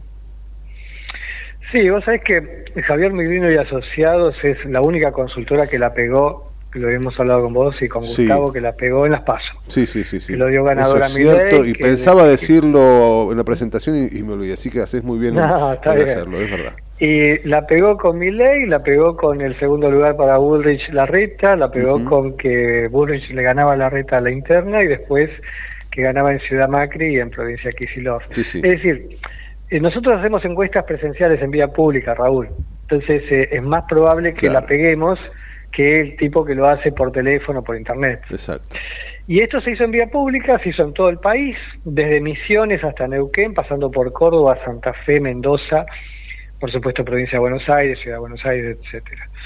Le preguntamos a la gente tres cosas puntuales, Raúl, algo que le podemos preguntar a alguien que está tomando un café con nosotros con relación a los saqueos. Sí, sí. Primero, eh, hay un saqueo. ¿Usted se defiende o no? Mm. 95% de la gente nos dijo que sí, que se va a defender. Claro. 5% se va a dejar robar. Después le preguntamos, eh, ¿usted cree que los saqueos son por hambre o por pura maldad? Eh, 98%, 98%, de la gente dijo, nos dijo, no, es por maldad, acá no hay, no hay hambre. Y en tercer lugar le preguntamos, ¿usted cree que los saqueos son una moda pasajera o una tendencia que se va a mantener en el tiempo? 96% dijo no, es una moda, es algo de estos días, Instalado, por las elecciones, etc. Claro, instalado completamente. Entonces, eh, por eso le pusimos los saqueos Fernet, que, que la gente lo- los vio bien, porque Sí, en realidad sí, lo que sí. se robaba eran bebidas alcohólicas y sobre todo Fernet. Sí, sí. Eh, y te cuento eh, do- dos hechos, do- dos datos puntuales que sirven. Hace poco más de un mes en Francia pasó algo muy parecido, mataron a un chico de origen algeriano y salió toda, una bataola de gente a, a- a romper y a robar eh, y vaciaron, por ejemplo, la, la tienda de, de Dolce Gabbana en Place Vendôme y eso no era por hambre. Claro. Eh, y, y tie- y tiempo un poco más atrás, que vos te acordarás, matan a George Floyd en los Estados Sí, Unidos sí, claro, y en Nueva York vacían la tienda de Nike y tampoco es por hambre. obviamente. Entonces, eh, no, es la aventura, la locura, fogoneada, lógicamente. Espero que la justicia, así como el fiscal Marijuán, imputó a Cerruti, a Gabriela Cerruti, la portavoz de, del presidente Fernández, eh, por incitación a la violencia colectiva, porque está bien lo que dice Mari Juan, vos no podés decir eh, tal o cual persona está detrás de los saqueos si no tenés pruebas. Por supuesto. ¿no? Porque en ese, en ese criterio dice Raúl y Javier y lo vienen a buscar nosotros. Claro, claro, claro. ¿Entendés? Y aparte una cosa puntual, Esteche, el tipo de quebracho, Fernando Esteche, estuvo preso por incitación a la violencia colectiva. Es decir, el delito que presuntamente ejecutó Cerruti es un delito grave, Claro. no es una pavada. No, no, seguro. Más Así en la situación en la que estamos viviendo, ¿no? Donde después Claro. de unas elecciones tan difíciles de digerir para algunos y de comprender para otros, eh, bueno, ha generado un clima complejo. Igual le pones ese, ese, ese litro de nafta, digo, a esa hoguera, bueno, complicado. Claro, claro. Entonces, justamente como eh, esta mañana decía que sería positivo que los jueces y los fiscales de alguna manera recojan el guante de Marijuán eh, y que actúen con todo el peso de la ley sobre los chicos que, por la mayoría son chicos, son adolescentes, que tanto fogonearon desde las redes sociales como ejecutaron el acto, eh, porque puede haber muertos. O sea, si esto no se no, para claro, con claro. la justicia, puede haber muertos porque la gente se va a defender. Y cuando la gente vuelve a decir se va a defender, se va a defender con lo que tenga a la mano, no Sí, es que sí, va a medir la, la- justamente con la proporcionalidad, como dice el Código Penal, de la legítima defensa. Va, va a querer defenderse y en el camino va a morir gente, como pasó, eh, escúchame, ya pasó en el 2013, no en el Ujú. 2001, en el 2013 ya pasó, Raúl. Es verdad, es verdad. Eh, es, es preocupante. Vos sabés que me quedo pensando también es el 98% que dijo que se llevan a cabo por pura maldad. Habla de una maldad, sí. descomposición del tejido social realmente complejo, porque solo el 2% plantea que es por hambre. Eh. Bueno, habla claramente del pensamiento de la gente. Y eh, el tema de que haya sido, que el resultado sea de eh, esto de pensar que es una moda eh, instalada, también habla de lo complejo que puede surgir a partir de ahí, ¿no? Porque ya hemos visto imágenes, eh, me quedo ahora y recuerdo las de Lanús, de gente saliendo con un rifle de aire comprimido o de balas de goma, algo así, eh, a los tiros, ante la posibilidad de que te dejen sin el fruto de muchos de muchas horas de laburo, ¿no? Eh, la violencia está ahí a la vuelta de la esquina, ¿no? Sin duda, o sea, en, en eh, Loma Hermosa y en Santa Fe salieron con escopetas. Correcto, o sea que esa escopeta calibre 12 le pega a alguien, lo mata, literalmente. Tiraron al aire, pero eso es lo que quiero que entienda, eh, que entiendan los chicos o, o los padres o la, la gente que está eh, de alguna manera del otro lado y, y está subida a esta, a esta moda de los saqueos Fernet o, o bien que está incentivando. La gente se va a defender, tengan presente eso, la gente, y no está bueno eh, arriesgar la vida, nunca está bueno arriesgar la vida, Raúl, pero, pero por la tontería de una botella de Fernet o de molestar o de lastimar, piensen que del otro lado hay gente que en el 98% de los casos en Argentina eh, las ventas de alimentos y bebidas se hacen por pymes, que son Sí, sí. familiares. Solamente hay un 2% que es grandes cadenas tipo Carrefour, Coto o. Walmart. Cual. Eh, y es gente que, eh, como por ejemplo en el barrio San José, en la calle Salta, en Adrogué, una familia tiene un autoservicio eh, que son el, el papá, la mamá y cinco Y hijos. gente de laburo. Eh, y la nena está en la caja, la nena que hoy que está haciendo el ciclo básico para derecho está en la caja, junto con los padres, y los hermanitos más chicos ayudan, vienen de la escuela, toman la leche, se sacan el guardapolvo y ayudan, y el otro día se metieron eh, y no, no pudieron robarle porque salieron los vecinos, pero le, rom- le rompieron varias cosas, Sí, sí. y, y no es positivo, porque piensen que esa familia come de ahí, No, por supuesto, es, este, Come es, de es ahí, inaudito, Raúl, es inaudito y sinceramente y le da- es muy, muy hace- difícil le hace un entender. favor le hace un favor al barrio porque da un servicio de, Claro. de que vos podés a las 10 de la noche podés ir a comprar una Sí, sí, sí, gaseosa sí, gente de laburo, y eso gente de pasa laburo, claro.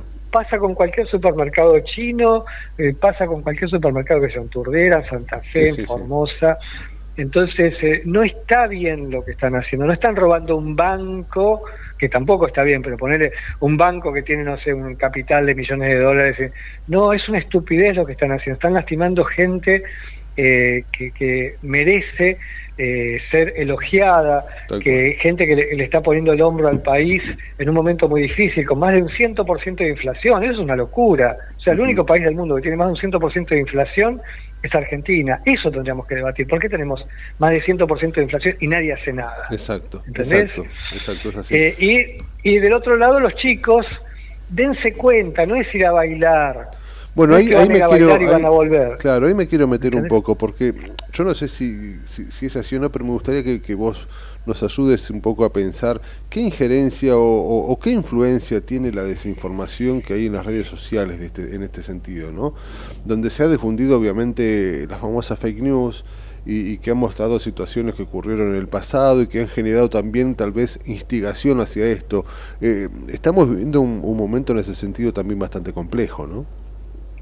Mira, las redes sociales, eh, yo no tengo redes sociales, por ejemplo, eh, pero es por una cuestión personal porque yo también de- dirijo Bullying Sin Fronteras y las redes sociales Claro. matan por año 200.000 chicos y adolescentes por ciberbullying. Los matan, literalmente, claro. en, todo, el mundo. Sí, sí, sí. Es una encuesta que, que hizo Bullying Sin Fronteras, más la OMS, más la OCDE, y está en todo el planeta, o sea, no es una cosa que no.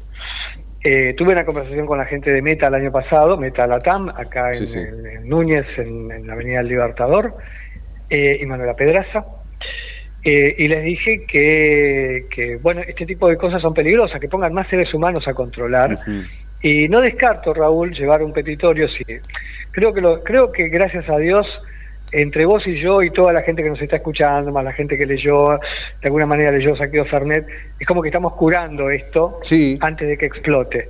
Pero si no es así, voy a llevarle un petitorio a Meta, total, yo vivo cerca, eh, para que se involucren y para que cuando aparezca la, aparezca la palabra saqueo, por ejemplo, o robo, lo que sea, en WhatsApp, en Instagram o en Facebook, inmediatamente lo envíen a la justicia. ¿Entendés? Ya que no, ya que no tienen pilas, ya que no tienen ganas de eliminar el posteo, porque no lo hacen, por lo menos que tengan la responsabilidad Sí, sí, sí. de enviarlo a la justicia, entonces que un fiscal lo reciba y diga, Sí, bueno, después viene el otro tema y ver qué hace la justicia con eso, ¿no? Pero eso ya sería un problema más No, nuestro, bueno. ¿no?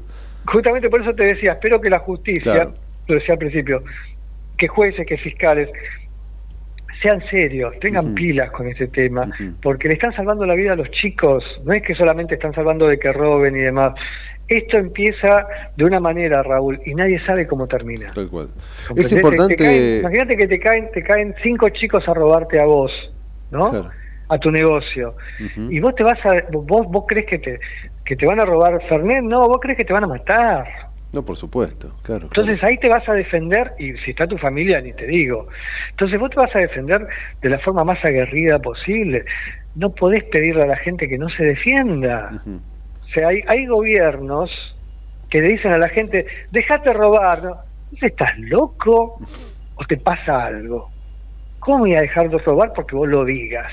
¿Me entendés? Entonces, eh, Sí, de no, alguna no, manera no que la gendarmería, que las fuerzas de seguridad se involucren, que la justicia dé respuesta, porque hay muchos detenidos, entonces ojalá que, que haya una cantidad de, de- de prisiones preventivas y demás para evitar fundamentalmente que, que esto escale. Y también, como te digo, en el camino yo estoy seguro, Raúl, estoy seguro como padre que la mayoría de esos chicos necesitan un freno, decirle, pará, pará, esto es una estupidez, eh. mira, te vas a comer dos días o un procesamiento o lo que sea, y ahí vas a tener la posibilidad de pensarlo y decir, por una botella de Fernet. Tal cual. Y entender en todo caso también que te están haciendo rehén y te están haciendo partícipe Claro. de una guerra entre, entre pobres también, ¿no? Te están Exactamente. haciendo... Una guerra entre pobres que manejan ricos. Bueno, claro. ¿está? sí, Porque sí, los sí. tipos que manejan los planes, que tienen millones de dólares, son ricos. Obviamente, sí, sí. Correcto, no, no son pobres. ¿Entendés? Preguntale a, a Pérsico o a Grabois si son pobres. Está por darte dos nombres. seguramente que no. Fíjate, fíjate, a modo de conclusión, fíjate la catástrofe social, la catástrofe social que hizo este merenciano Sena en Chaco. Sí, sí, sí. Mataron a una chica, la despiezaron como si fuera un animal, la quemaron y todo entre él, la mujer, el hijo, ¿y todo por qué? No sé. Raúl no lo sabe, yo no lo sé, nadie lo sabe. O sea, no sé, por ahí la chica los miró mal, por ahí se enojó, por ahí les dijo que iba a hablar con la justicia o con la prensa. Pero el tema es que a la chica la mataron, la despiezaron y la quemaron. Y eso se hizo con plata que le daba el, el Estado, Capitanich, el gobernador de Chaco, eh, no sé, el Ministerio de Desarrollo Social. No se hizo sin plata, No, no, Raúl, claro, se hizo claro, con plata. claro que sí. Entonces, te hago una pregunta. ¿Emerenciano Sena es un millonario o no? Qué duda cabe, ¿no? Se responde, eh, como decía Einstein, en general las preguntas se responden, eh, perdón, la respuesta está en la, en la propia pregunta, se responde sola la pregunta. Entonces, dense cuenta chicos, los están manipulando gente que es millonaria y que se disfraza, se pone el trajecito de pobre para salir a la calle, pero después llega a casa y tiene una casa espectacular, tiene un auto espectacular, tiene una cuenta espectacular en el banco o tiene plata guardada y ustedes por una botella de, de Fernet se arruinan la vida y también, también le arruinan la vida al comerciante que no puede dormir tranquilo, que no puede estar en paz y que tiene que pensar que tiene que empuñar un arma para defender lo Sí, suyo. sí, sí, sí, así es. Me, me- me interesa también plantear eh, que, que esta iniciativa eh, de, de- de esta encuesta que de alguna manera busca mm, entender un poco la opinión de los argentinos, tengo entendido que se realizó también eh, en, en varios sectores del país, digo en Mendoza, en Neuquén, en Córdoba, eh, bueno, en el conurbano creo que se habla de Tigre, José Cepaz y Morenos, lo que habla de alguna manera no solo de la seriedad, sino también de lo que implica eh, la opinión de casi un país en general, ¿no? Eh, esto es importante saberlo, Sin lo que- duda. lo que siente la gente no lo siente quería- en la esquina, sino en varios lugares. Sí, yo le decía a la gente eh, que colabora con nosotros, eh, hagamos una encuesta nacional, hagámosla rápido, porque tampoco tiene sentido Sí, sí, eh, hacerla dentro- de dos de- dentro de dos semanas cuando ya los, los saqueos son una catástrofe. Hagámosla rápido, pero hagámosla a nivel nacional. Eh, la hicimos en distritos que gobierna Cambiemos también. Eh, eh, hablemos de Córdoba, de, de- de Mendoza. No, no cam- por ahí no puedo decir la gobernación, no, pero muchas en muchas intendencias y demás. claro. Eh, es obvio que hay gente responsable política en esos lugares que también fogoneó, porque el- vos no lo vas a fogonear en Turdera y va a tener repercusión en Neuquén o en Córdoba. Es obvio que hay gente local que también lo hizo. Y, y es muy importante que haya gente macanuda, gente de bien como vos, como Gustavo Tubio, que tienen cinco minutos para hablar de este tema y para meternos en un auto, en una casa, en un subte, en una oficina, y que la gente sepa, es por maldad, son saqueos Fernet. Eh, si lo están viendo en este momento en Facebook o en Twitter o en Instagram, pongan saqueo Fernet, que sea tendencia, que, que se den cuenta, no, no hace falta, le están robando a gente y les aclaro que yo no tengo nada que ver, no, no, es que yo tengo un autoservicio, un mercado o tengo un familiar, no. Le, le estoy hablando desde el corazón, desde el tipo que va a comprar a un chino en Belgrano a las 10 de la noche y sabe que el, yerba a la Merced, que no se consigue en Coto o en Carrefour, de paso le hago propaganda a la Merced a ver si me regala unos paquetes. Eh, y el chino está abierto a las 10, ¿entendés? Sí, sí, Llegás sí, 10.01, sí. Sí, no. es casi un servicio. Pero a- las 10 está. Y, y si vas al barrio, te decía esto del barrio San José, vayan al barrio San José, en Adrogué, van a ver que, que es gente humilde, no es, no Claro. es Recoleta, no es Barrio Norte, no es Belgrano. Eh, entonces, bueno, y por supuesto el interior del país, Raúl. Desde ya, Entonces, ¿no? Gente, gen- gente, gente que labure, que cuida lo Claro, poco que tiene. gente que se levanta a las 5 y recibe la mercadería, la acomoda. Mira, ayer Gustavo sacó en, en- en- en el noticiero y hoy lo hablábamos esta mañana también. Ahora se tuvo que ir a, a buscar más gente en este sentido. Un chico que este, trabajaba como ayudante de carnicero, que fue un chico de la calle, empezó como Sí. pelahuesos y eh, estaba alquilando por hacía poco tiempo alquilándole un espacio a un chino para vender carne. Lo dejaron en la calle porque él tiene que pagar un millón y medio de pesos en carne que no la tiene más, le robaron todas las herramientas de carnicero y está en la calle porque no tiene cómo solventar y cómo volver a empezar esta rueda de comercio. Eh, gente que Pero ves, labura, ¿no? esa, esa maldad, esa maldad, sepan que es irreparable. Claro. Sepan que es irreparable. El que lo está haciendo, el que lo está fogoneando, sepan que es irreparable. Y me encantaría que el señor Sergio Massa, me encantaría que el señor Javier Milei y que la señora Patricia Bullrich salgan a dar un mensaje y decir, paremos Paren con esto. de claro. esta locura. No importa quién sea el responsable. Yo no es, que- no es que estoy diciendo que alguno de ellos es responsable, en absoluto. Así como Javier Miglino, así como Raúl lo está diciendo, así como tantos periodistas en la Argentina se la están jugando, eh, cuando se la tendría que jugar otros, pero alguien se la tiene que jugar porque si no esto es un incendio. Entonces, eh, paremos con esto, dejemos las cosas en los carriles normales. Ya sé que aumentó todo, ya sé que es un día, pero están robando por robar, no, no es hambre. Cortemos con esa onda de que no, no es hambre, no hay hambre. Está, lo que hay es inflación, por ahí un, un trabajo mejor puede haber, lógicamente, por Sí, ahí sí. un poco más de trabajo, pero la gente que está trabajando como este muchacho que me dijiste vos, que, que empezó de cero y tenía ya su, su pequeño Sí, sí. emprendimiento. Un muchacho que, podría como- haber elegido otro camino, ¿eh? El Porque- camino delictivo, claro, lógicamente. Sin embargo, el eligió el del fácil. laburo y el de la dignidad. Lo dejaron en la calle. Sí, sí, Por sí. eso, entonces, eh, eh, Raúl, a vos te entran en la radio y te rompen todo y te dejan sin radio. Obviamente. ¿Comprendés? Sí, sí, Al otro día, no sé, habrás, ha- harás otra cosa, se, se repararán los equipos, pero el, el saqueo es, es, tiene ese formato. Tal cual. Entra, mataron en el 2013, mataron a un señor que tenía, me acuerdo, el autoservicio y él vivía arriba. Y le robaron todo y después lo mataron. Y nunca, nunca pasó nada, nunca nadie fue. Había una presidenta en esa época y miró para el costado, prácticamente se burló, dijo que los saqueos los instrumentaba un tal Dualde, que ahora ya la gente ni se acuerda quién es Dualde. Sí, tal cual. Pero, yo, pero yo sí me acuerdo de que ese señor perdió la vida y que esa familia perdió todo, perdió el negocio, eh, ¿entendés? Entonces, Asistimos, asistimos cíclicamente a, un desmembramiento en cuotas que eh, creo que a veces nos acerca a un desmembramiento definitivo con el peligro de la, la- espiral de violencia y con el peligro latente de, de- la pérdida absoluta de la paz social, porque esto genera una cuestión que no sabemos dónde, dónde, dónde termina, ¿no? y está, está el peligro de ser rehenes de algo que no sabemos cómo termina y que no sabemos de qué manera se resuelve.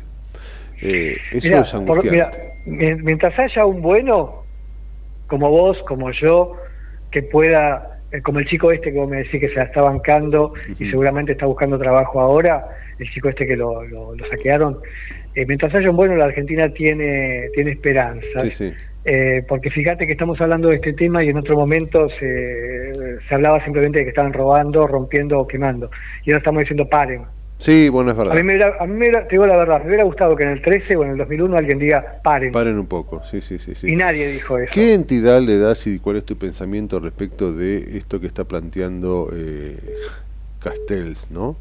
Donde se hizo cargo como si él fuera que nos mandara. Yo no sé si es él o lo mandan, ¿no? Pero digo, eh, qué complejo que es todo cuando alguien plantea, bueno, esto sí lo mando yo y digo que roben, en todo caso si roban un lavarropas que lo vendan para, para comprar comida. Mentira. Digo, ¿qué, qué, qué entidad le das a eso?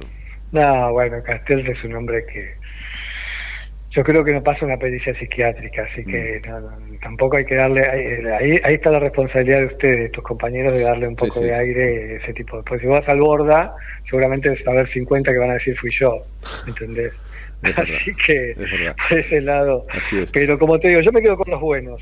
Yo me quedo con los buenos, que por ahí estamos un poco locos también, ¿eh? Sí, bueno, bueno, pues consecuencia de haber viste, vivido rodeado de malos, dicen, ¿no? Javier Sí. Miglino no sé si pasa una pericia, pero pero tenemos buena buena intención, buena voluntad. Yo es. eh, estudié, trabajé mientras estudiaba, me recibí de abogado en la UBA, mi padre también, mi abuelo también, eh, mi hijo hoy estudia en la UBA. Entonces, de alguna manera, eh, esta chica que te dije del barrio San José está en el ciclo básico de la UBA.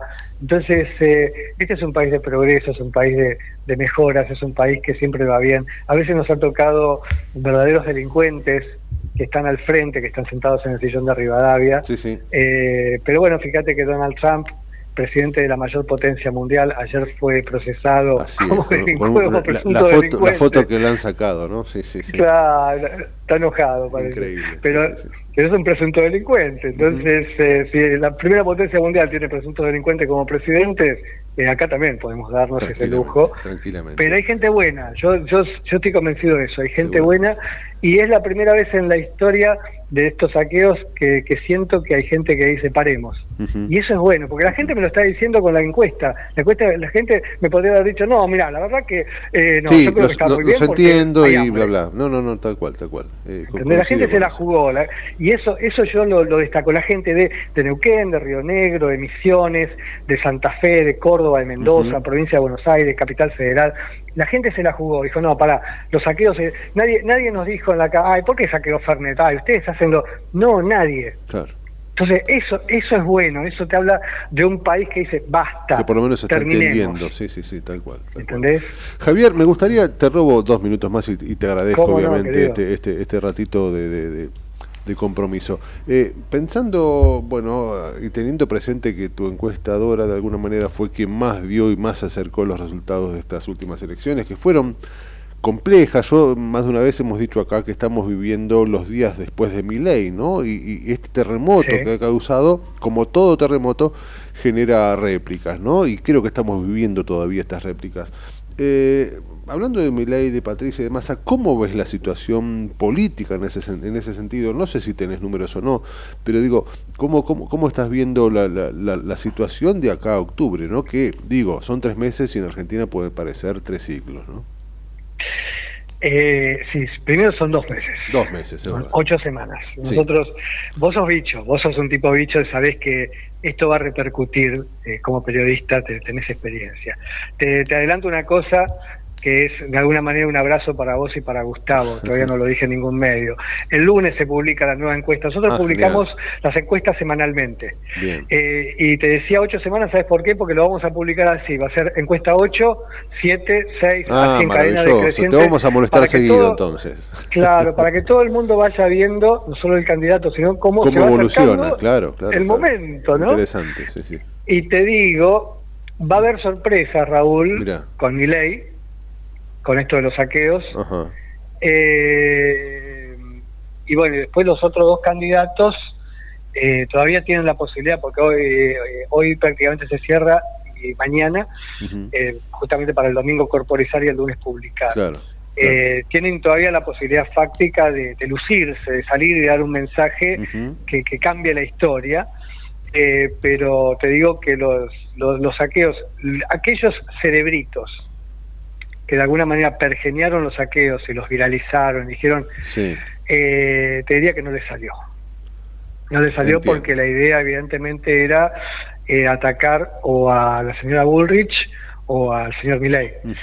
Y francamente, si bien el lunes se va a publicar, hoy te puedo adelantar que a ellos precisamente no los afectó. Y que tal vez hasta los pudo haber fortalecido, decís. Eh, tal vez. Mira. Eh, mientras que al partido gobernante, que es el kirchnerismo, kirchnerismo más, más, más otros, el piqueterismo, toda esa, esa corriente, eh, no lo ayudó en lo más mínimo. Eh, ¿Sabes por qué? Porque vos me decías algo así como el tsunami o el, o el, o el terremoto. Sí, el terremoto que genera réplicas este, días después. ¿no? Claro. Eh, nosotros en la calle no veíamos el terremoto. Nosotros en la calle a ver, hicimos ocho encuestas Sí. semanales Ujú. Y las publicamos. Viste que no todo el mundo tiene el valor de publicarlo porque a veces cometes unos errores que son. Bueno, claro. Sí, sí. Pero digo, no, demos la cara. Si después nos equivocamos, pediremos disculpas. Entonces todas las semanas se fueron publicando antes de las pasos y todos los días veíamos cosas como, te cuento anécdotas chiquitas, había gente que me decía, mire, póngame como indeciso, pero me parece que voy a votar a mi ley. ¿Comprendés? Claro, claro. Entonces claro. cuando empezamos a ver eso... Había una especie de, de- de- de cosa vergonzosa detrás, ¿no? Claro. Y, o de pronto alguien, ah, no escuchó a mi ley lo que dijo, eh, póngame mi ley, porque Mirá. lo escuchó lo que dijo de tal cosa. Claro. Y no le vamos a hacer propaganda, pues si le hacemos propaganda, ah, el tipo le está haciendo. Pero viste que, que dijo sí, algo. sí, sí, o también la señora Bullrich. La señora Bullrich en el caso, eh, digamos, de la, de, de la batalla épica contra la reta, ¿no? Sí, sí. La señora, por ejemplo, que se lo dije a ella, le mandé un mensaje, le dije, te felicito, pero te felicito como, como, como argentino y como abogado, ¿no? Yo no soy ni, ni mínimamente partidario de Cambiemos, pero ella sale a defender al señor Macri cuando la reta dice que Macri es un fracasado, que Macri fracasó estrepitosamente. Entonces yo le expliqué a la opinión pública lo que la gente me decía a mí en la calle. ¿Sabes qué me decía la gente a mí, Raúl? Pero si la reta siempre fue el cadete de Macri, ¿cómo va a decir que es un fracasado? Y ahí Patricia Bullrich dice, no, Mauricio Macri es esto, es aquello, es lo otro. Y vos sabés que ese día pega un salto que se refleja en la próxima encuesta de siete puntos. Ah, y ya fueron indescontables para Rodríguez Larreta. Claro. ¿Comprendés? Entonces la gente en la calle nos cuenta una historia, eh, como esto, por ejemplo, lo- los saqueos Fernet, eh, que, que, que te cuenta la verdad. ¿Entendés? Te dice la verdad. Sí, sí, sí. Eh, por ahí un focus group, por ahí, qué sé yo, una encuestadora que, que hace 7 millones de encuestas por internet y hace el, y utiliza el metaverso, y, que en realidad es un verso más grande que Sí, una casa, sí, conozco, sí, sí, sí. Eh, esos por ahí te dan otros resultados. Nosotros mm, nos ajustamos a la realidad por algo muy simple. Lo que dice la calle. nos ¿no? tomamos, nos tomamos el tiempo de hablar con la gente en la calle. Claro, claro, claro, pasa por ahí. El humor social de la calle está en la calle, no en el teléfono y en la computadora, eso está clarísimo, eso está clarísimo. Eso es así. Javier, ha sido realmente muy, pero muy amable, es este, muy interesante hablar, hablar con vos, entender un poquito más todo esto y seguramente te comprometo eh, a, a- que sigamos cotidianamente, Dale, si se dale. quiere, a charlar Sí, sobre vamos estas cuestiones. sí, vamos a charlar seguramente de las ocho últimas encuestas. Ah, Claro por lo sí. menos ocho últimas hablemos a primera vuelta, ¿no? Sí, sí, sí, Porque sí. Después se se viene lo define que en primera vuelta son ocho y se define en segunda vuelta ya serán doce. Tal cual. tal Correcto, cual. pero- Estaremos pero- atentos ahí a esos números. Vam- entonces. Vamos a ver a eso qué pasa. Te agradezco Sí, un mucho, abrazo grande, viejo. un abrazo para, para Gustavo y que estén muy bien. Se ¿eh? lo doy, de tu parte. Abrazo enorme, viejo, Muchas gracias. Era a las 11.37. Javier Migli- Miglino, bueno, nada, hablando de, de- de- de estos saqueos Fernet que, que, bueno, están teniendo un poco a la, a la Argentina de hoy. Son las 11.38, decía, es el momento de, de la tanda y luego retomaremos para la última parte de, de la trinchera de hoy. En la trinchera tenemos barricada de información, donde la noticia es segura. La trinchera, con la conducción de Gustavo Tubio. De lunes a viernes, de 10 a 12, por ecomedios.com y AM 1220. Tigre es seguridad, porque seguimos incorporando móviles para el COT, llegando a los 166 que patrullan en todos los barrios y también entregamos móviles para la policía bonaerense. Llegamos a las 2.500 cámaras de seguridad y mejoramos nuestro centro de monitoreo. También construimos postas policiales en distintos puntos e incorporamos más de 85 tótems de seguridad inteligentes en espacios públicos del distrito. Todo esto no es mera propaganda, es gestión, es dedicación. Son políticas públicas pensadas en función de nuestro pueblo. Tigre es mi vida.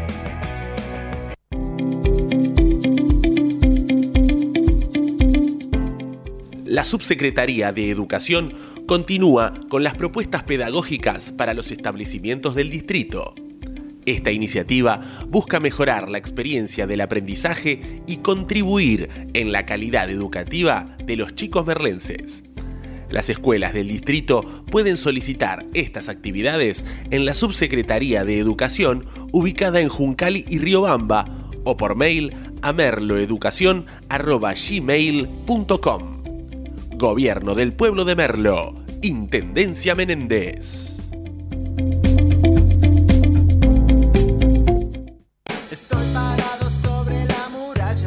El futuro ya llegó a la ciudad. El telepase en la autopista Ilia ahora es telepase sin barrera, sin cabinas, sin detenerte.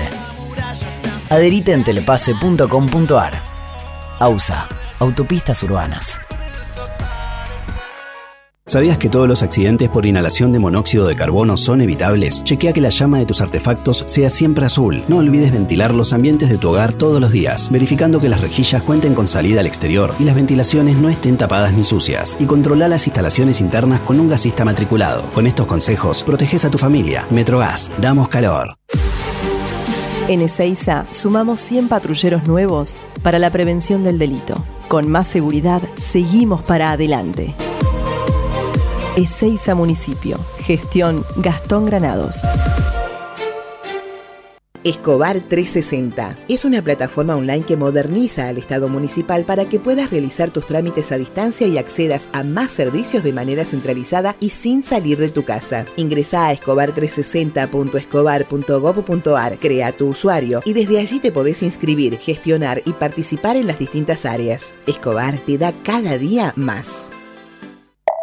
En el 2023, Almirante Brown cumple 150 años y lo festejamos con obras históricas como los pasos bajo nivel de San Martín, Calzada y Longchamps, el viaducto de Ruta 4 y Rotonda Los Pinos, el primer edificio de aulas y la estación de trenes de la universidad y la nueva avenida Capitán Olivera. En este nuevo aniversario, seguimos trabajando por el Brown que soñamos y que nos merecemos. Todos somos Brown. Vení al Mercado Morón. Panadería. Frutas y verduras. Lácteos. Limpieza. Carnes y pescados. Pastas y almacén. Abierto de lunes a sábados de 9 a 18. Y domingos de 9 a 13. Reintegro del 40% de tu compra abonando con cuenta DNI. Mercado, Morón. Avenida Perón, ex Caona 3883. Municipio de Morón, corazón del oeste. Ingresá a Edesur, cambia a factura digital y colabora con el medio ambiente reduciendo tu consumo de papel. Es un pequeño gran cambio para un mundo más sustentable. Adherite en edesur.com.ar o en la app Edesur en tu celular. Rosario, tu punto de encuentro todo el año. Conoce todo lo que podés hacer en la ciudad en www.rosario.tour.ar. Ituzaingó crece cuidando a toda la familia. ¿Sabías que contamos con un centro de diagnóstico y laboratorio municipal? Un moderno espacio de salud que brinda servicio gratuito de radiografías, mamografías, ecocardiogramas, ecografías y más.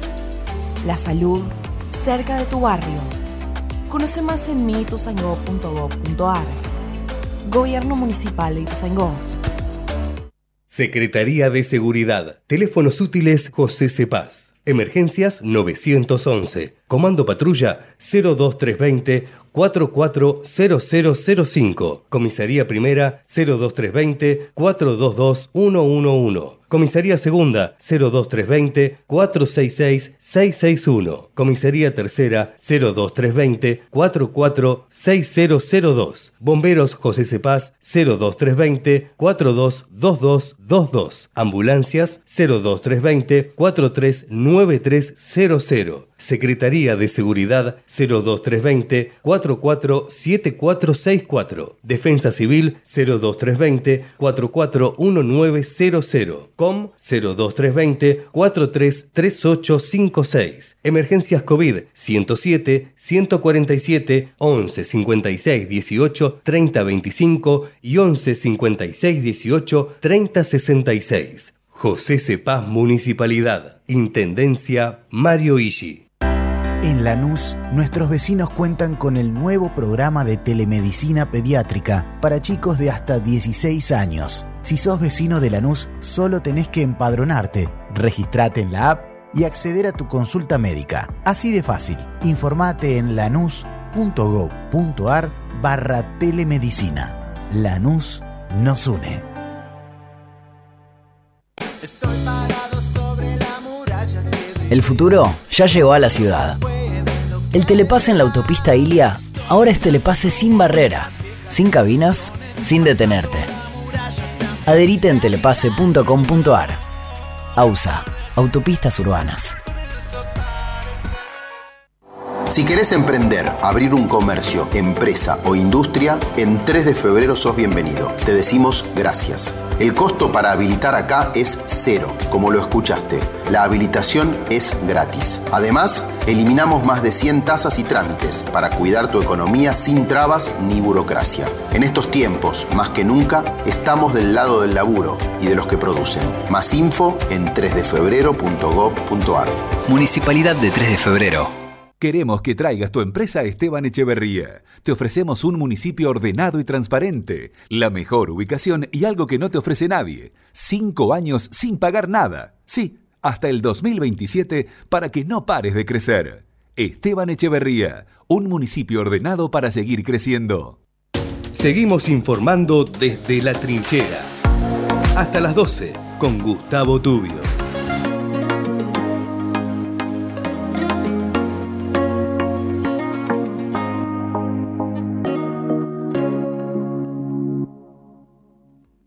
Auspicia este espacio dedicado al medio ambiente y la sustentabilidad, la Bolsa de Cereales, primera entidad agroindustrial de la Argentina.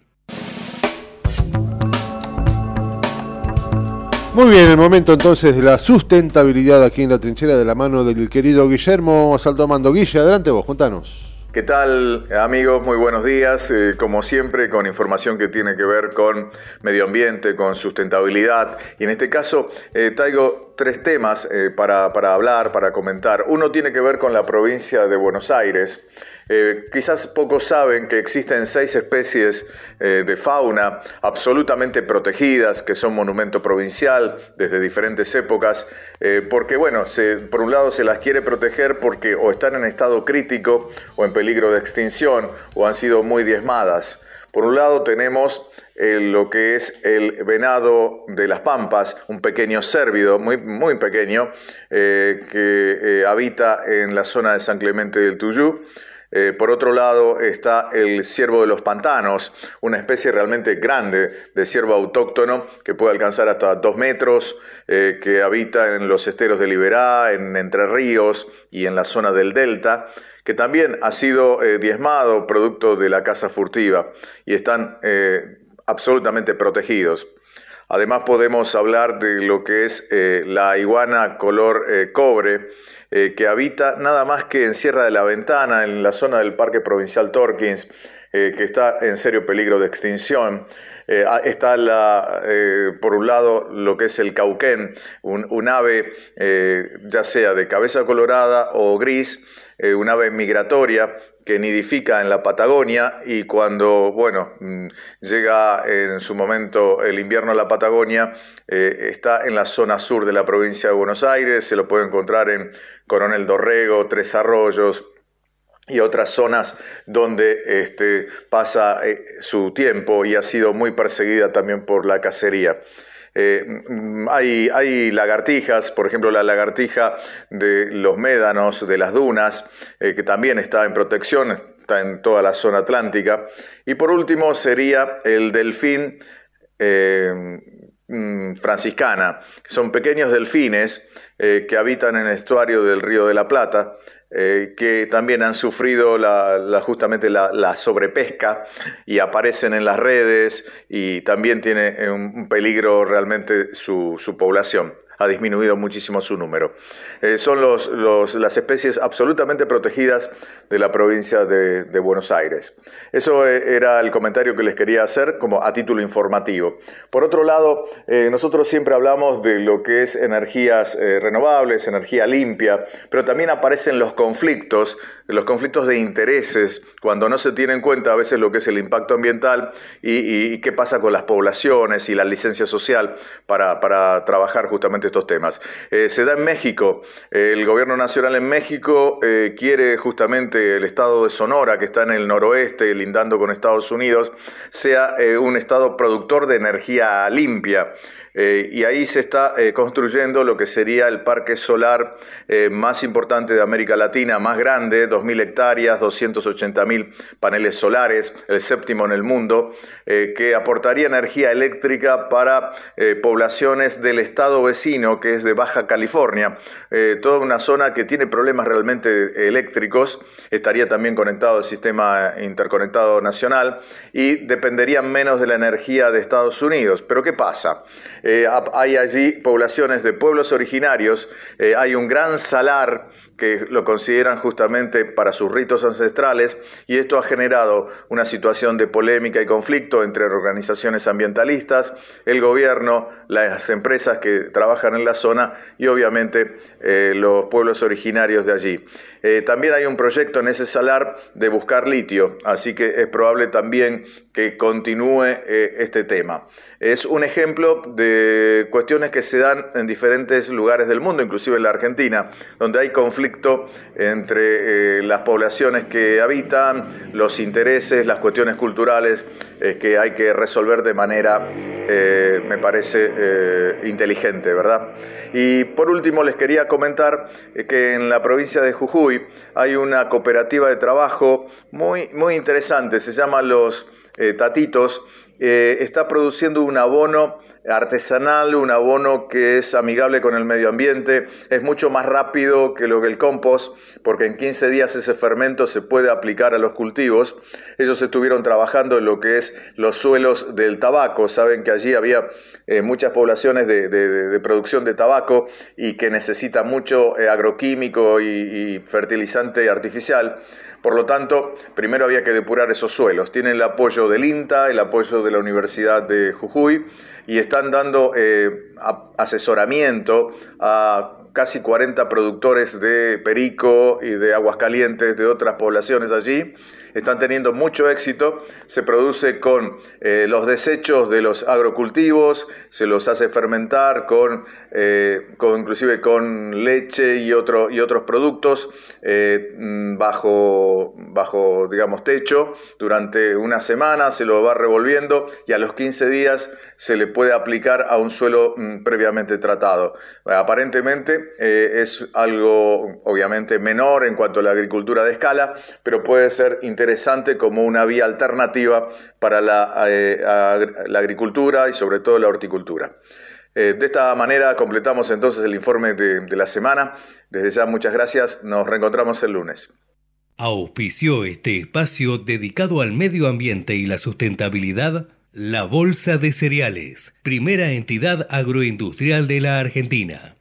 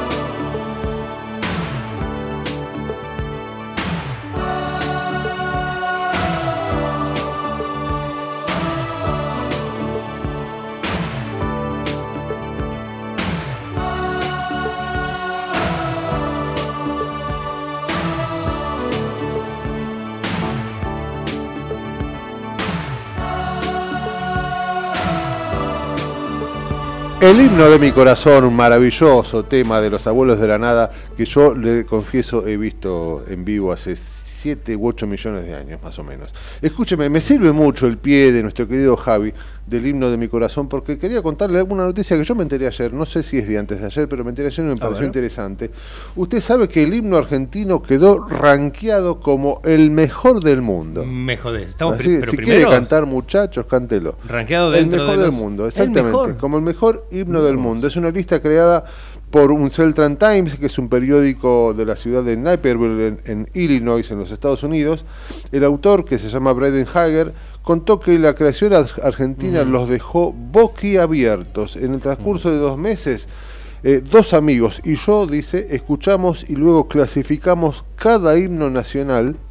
Y contó que quien explicó que la idea era eh, escuchar el himno de Nigeria para un trabajo que tenían que hacer con, para ese periódico.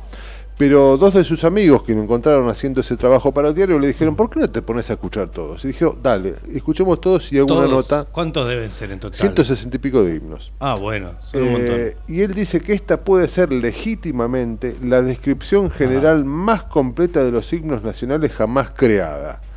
Eh, anticipó el artículo y bueno, luego de escuchar el himno nacional argentino, Eh, Pero la versión que todos escuchamos, la que escuchamos en el colegio, ¿no? Esa versión corta, porque recordemos que la Sí, versión sí, por original del himno nacional es mucho más es extensa. mucho más larga, tiene creo ¿No? un montón de estrofas, no me atrevo a decir cuántas, Sí. pero tiene más de siete u ocho estrofas seguro, segurísimo. ¿Y cuál es la vara que se utiliza para medir cuál es el mejor himno? Bueno, planteaban dos o tres cuestiones. La primera tenía que ver con el contexto histórico en el que fue creado. Mm. Hablamos del principio del siglo XIX en la Argentina.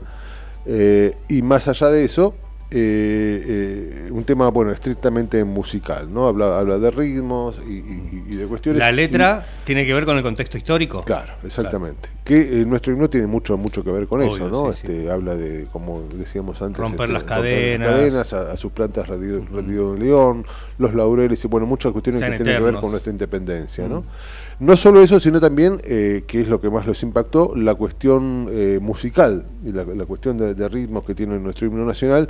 Nada, básicamente eh, me parece maravilloso que tengamos el mejor himno del mundo. Nosotros nos vamos a tomar un minutito, si queremos.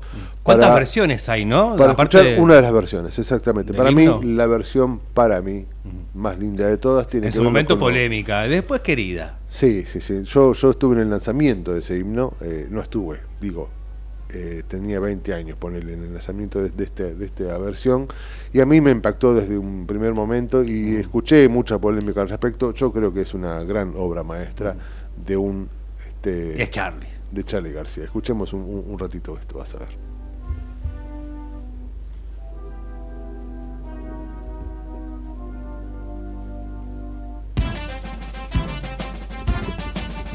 Es acordar a la cancha esta parte. Es una maravilla, sí, sí, sí. Cuando juega la selección, ¿viste? Sí, sí. Y ahí viene el Que en un momento pasaban, estos, esta parte sola pasaban en los en las Acá previas de los partidos. Acá está el quiebre. está. Claro. Entra Acá Charlie. está Es el- una obra de arte. Una obra de impronta arte. personal de Una obra de arte. Esa la pasaban. que le imprimió Charlie, ¿no? Al, Sí, sí, al sí. himno. Es una obra de arte, una obra de arte. La verdad que es un, un regalo. Así que bueno, tenemos el himno más lindo del mundo, tenemos la avenida más ancha del mundo, tenemos el dulce de leche, tenemos a Maradona, Perón, Messi. Loco, somos lo más grande. Digo, terminando este, con un populismo absoluto. Sí, y me, me hizo acordar un poco de- del fútbol, te decía Sí, Raúl. es todo verdad. esto. Así que vamos a aprovechar también el último minutito para hablar de esta gran pasión Cuénteme, argentina. cuénteme que también. este fin de semana se viene algo complicado, por lo menos para mí. Abrimos la trinchera deportiva de alguna manera, con todo el respeto Sí, que reemplazando al querido Agus que hoy no pudo. No pudo Agus, salir. que hoy, hoy no pudo salir, pero estará el lunes con nosotros. Vamos a hablar un poquito de la fecha de la Copa de la Liga, una nueva fecha, la Sí. segunda para ser precisos, con Arsenal y Argentinos que van a abrir esta fecha de la Copa de la Liga. Casi condenado, ¿no? Sí. No solo por por el puesto que lleva, sino por un promedio muy, muy, muy bajo. Casi condenado al descenso, así que este, bueno, veremos cómo, cómo El resulta. partido será en Sarandí desde las 19 horas en el Estadio Julio Humberto Grondona y lo va a arbitrar Nicolás Mo- La Molina y la transmisión estará a cargo de la televisión pública. Otro de los partidos, un poquito más adelante, eh, juega Colón que recibirá a un golpeado Gimnasia y Esgrima. Bueno, eso es un tremendo partido por el descenso. Colón el otro día le- le ganó Independiente, como, como, como todos hemos sufrido. Y eh, es parte de esta suerte de triangular que se debería jugar si hoy terminara el torneo, ¿no? Gimnasia, perdón, Colón, Huracán e Independiente. Y Gimnasia que está ahí nomás, creo que un puntito o dos. O sea que es un tremendo partido por el, por el descenso. Bien, decíamos, segunda fecha, Colón de Santa Fe recibe a Gimnasia de Esgrima de La Plata. El partido va a disputarse a las nueve y media de la noche en el Estadio Brigadier General Estanislao López y lo va a arbitrar Fernando Lo voy a Echenique. mirar de reojo. Mire, mire cómo Por estaremos. cable, por TNT Sports. lo Ahí podés ver estaremos de reojo hoy. entonces. Sí, sí, sí. Bueno, recordemos que el Sabalero viene de vencer 1 a 0. eh, Sí, no hace falta, recuerdo, la gente, la gente se acuerda, Matute, no se preocupe. Bueno, está bien, está bien. Gimnasia, en tanto, pasemos a gimnasia. Viene de una dura derrota. Ahí me están cargando. Eh, una dura derrota. Viene gimnasia, decíamos, por eso viene golpeado. 3 a Sí, 0 sí. ante Talleres de Córdoba. Está muy bien. Y bueno, ya nos pasamos un poquito. Nos así pasamos. Nosotros ahí. jugamos este, con el Club Atlético Vélez Arfiel el domingo a las 7 de la tarde. Momento este, en el que yo trataré de no morir de un ataque al corazón. Vamos, Carlitos Tevez. Nunca imaginé que iba a decir eso. Aguante, Ah, Carlitos. Carlitos Tevez que ya empezó a, los entrenamientos, ¿no? Así es, así es. Veremos fe, qué, qué resulta. Mi amigo, las 12 y 1 me estoy por quedar sin voz, así que aprovecho para, no, no sin voz con, con S, sino con Z. Eh, aprovecho para agradecerle muchísimo, como siempre, al querido Javi, a usted por supuesto. El lunes no- nos reencontramos aquí a las 10 de la mañana. Si usted viene, yo vengo. Yo vengo, así que buen fin de semana, disfrútelo, amigo. Nos vemos. Y Javi también, así que Por el más importante está. Si, está, si viene Javi, estamos seguros. Hasta el lunes entonces. Chao, hasta el lunes. chau.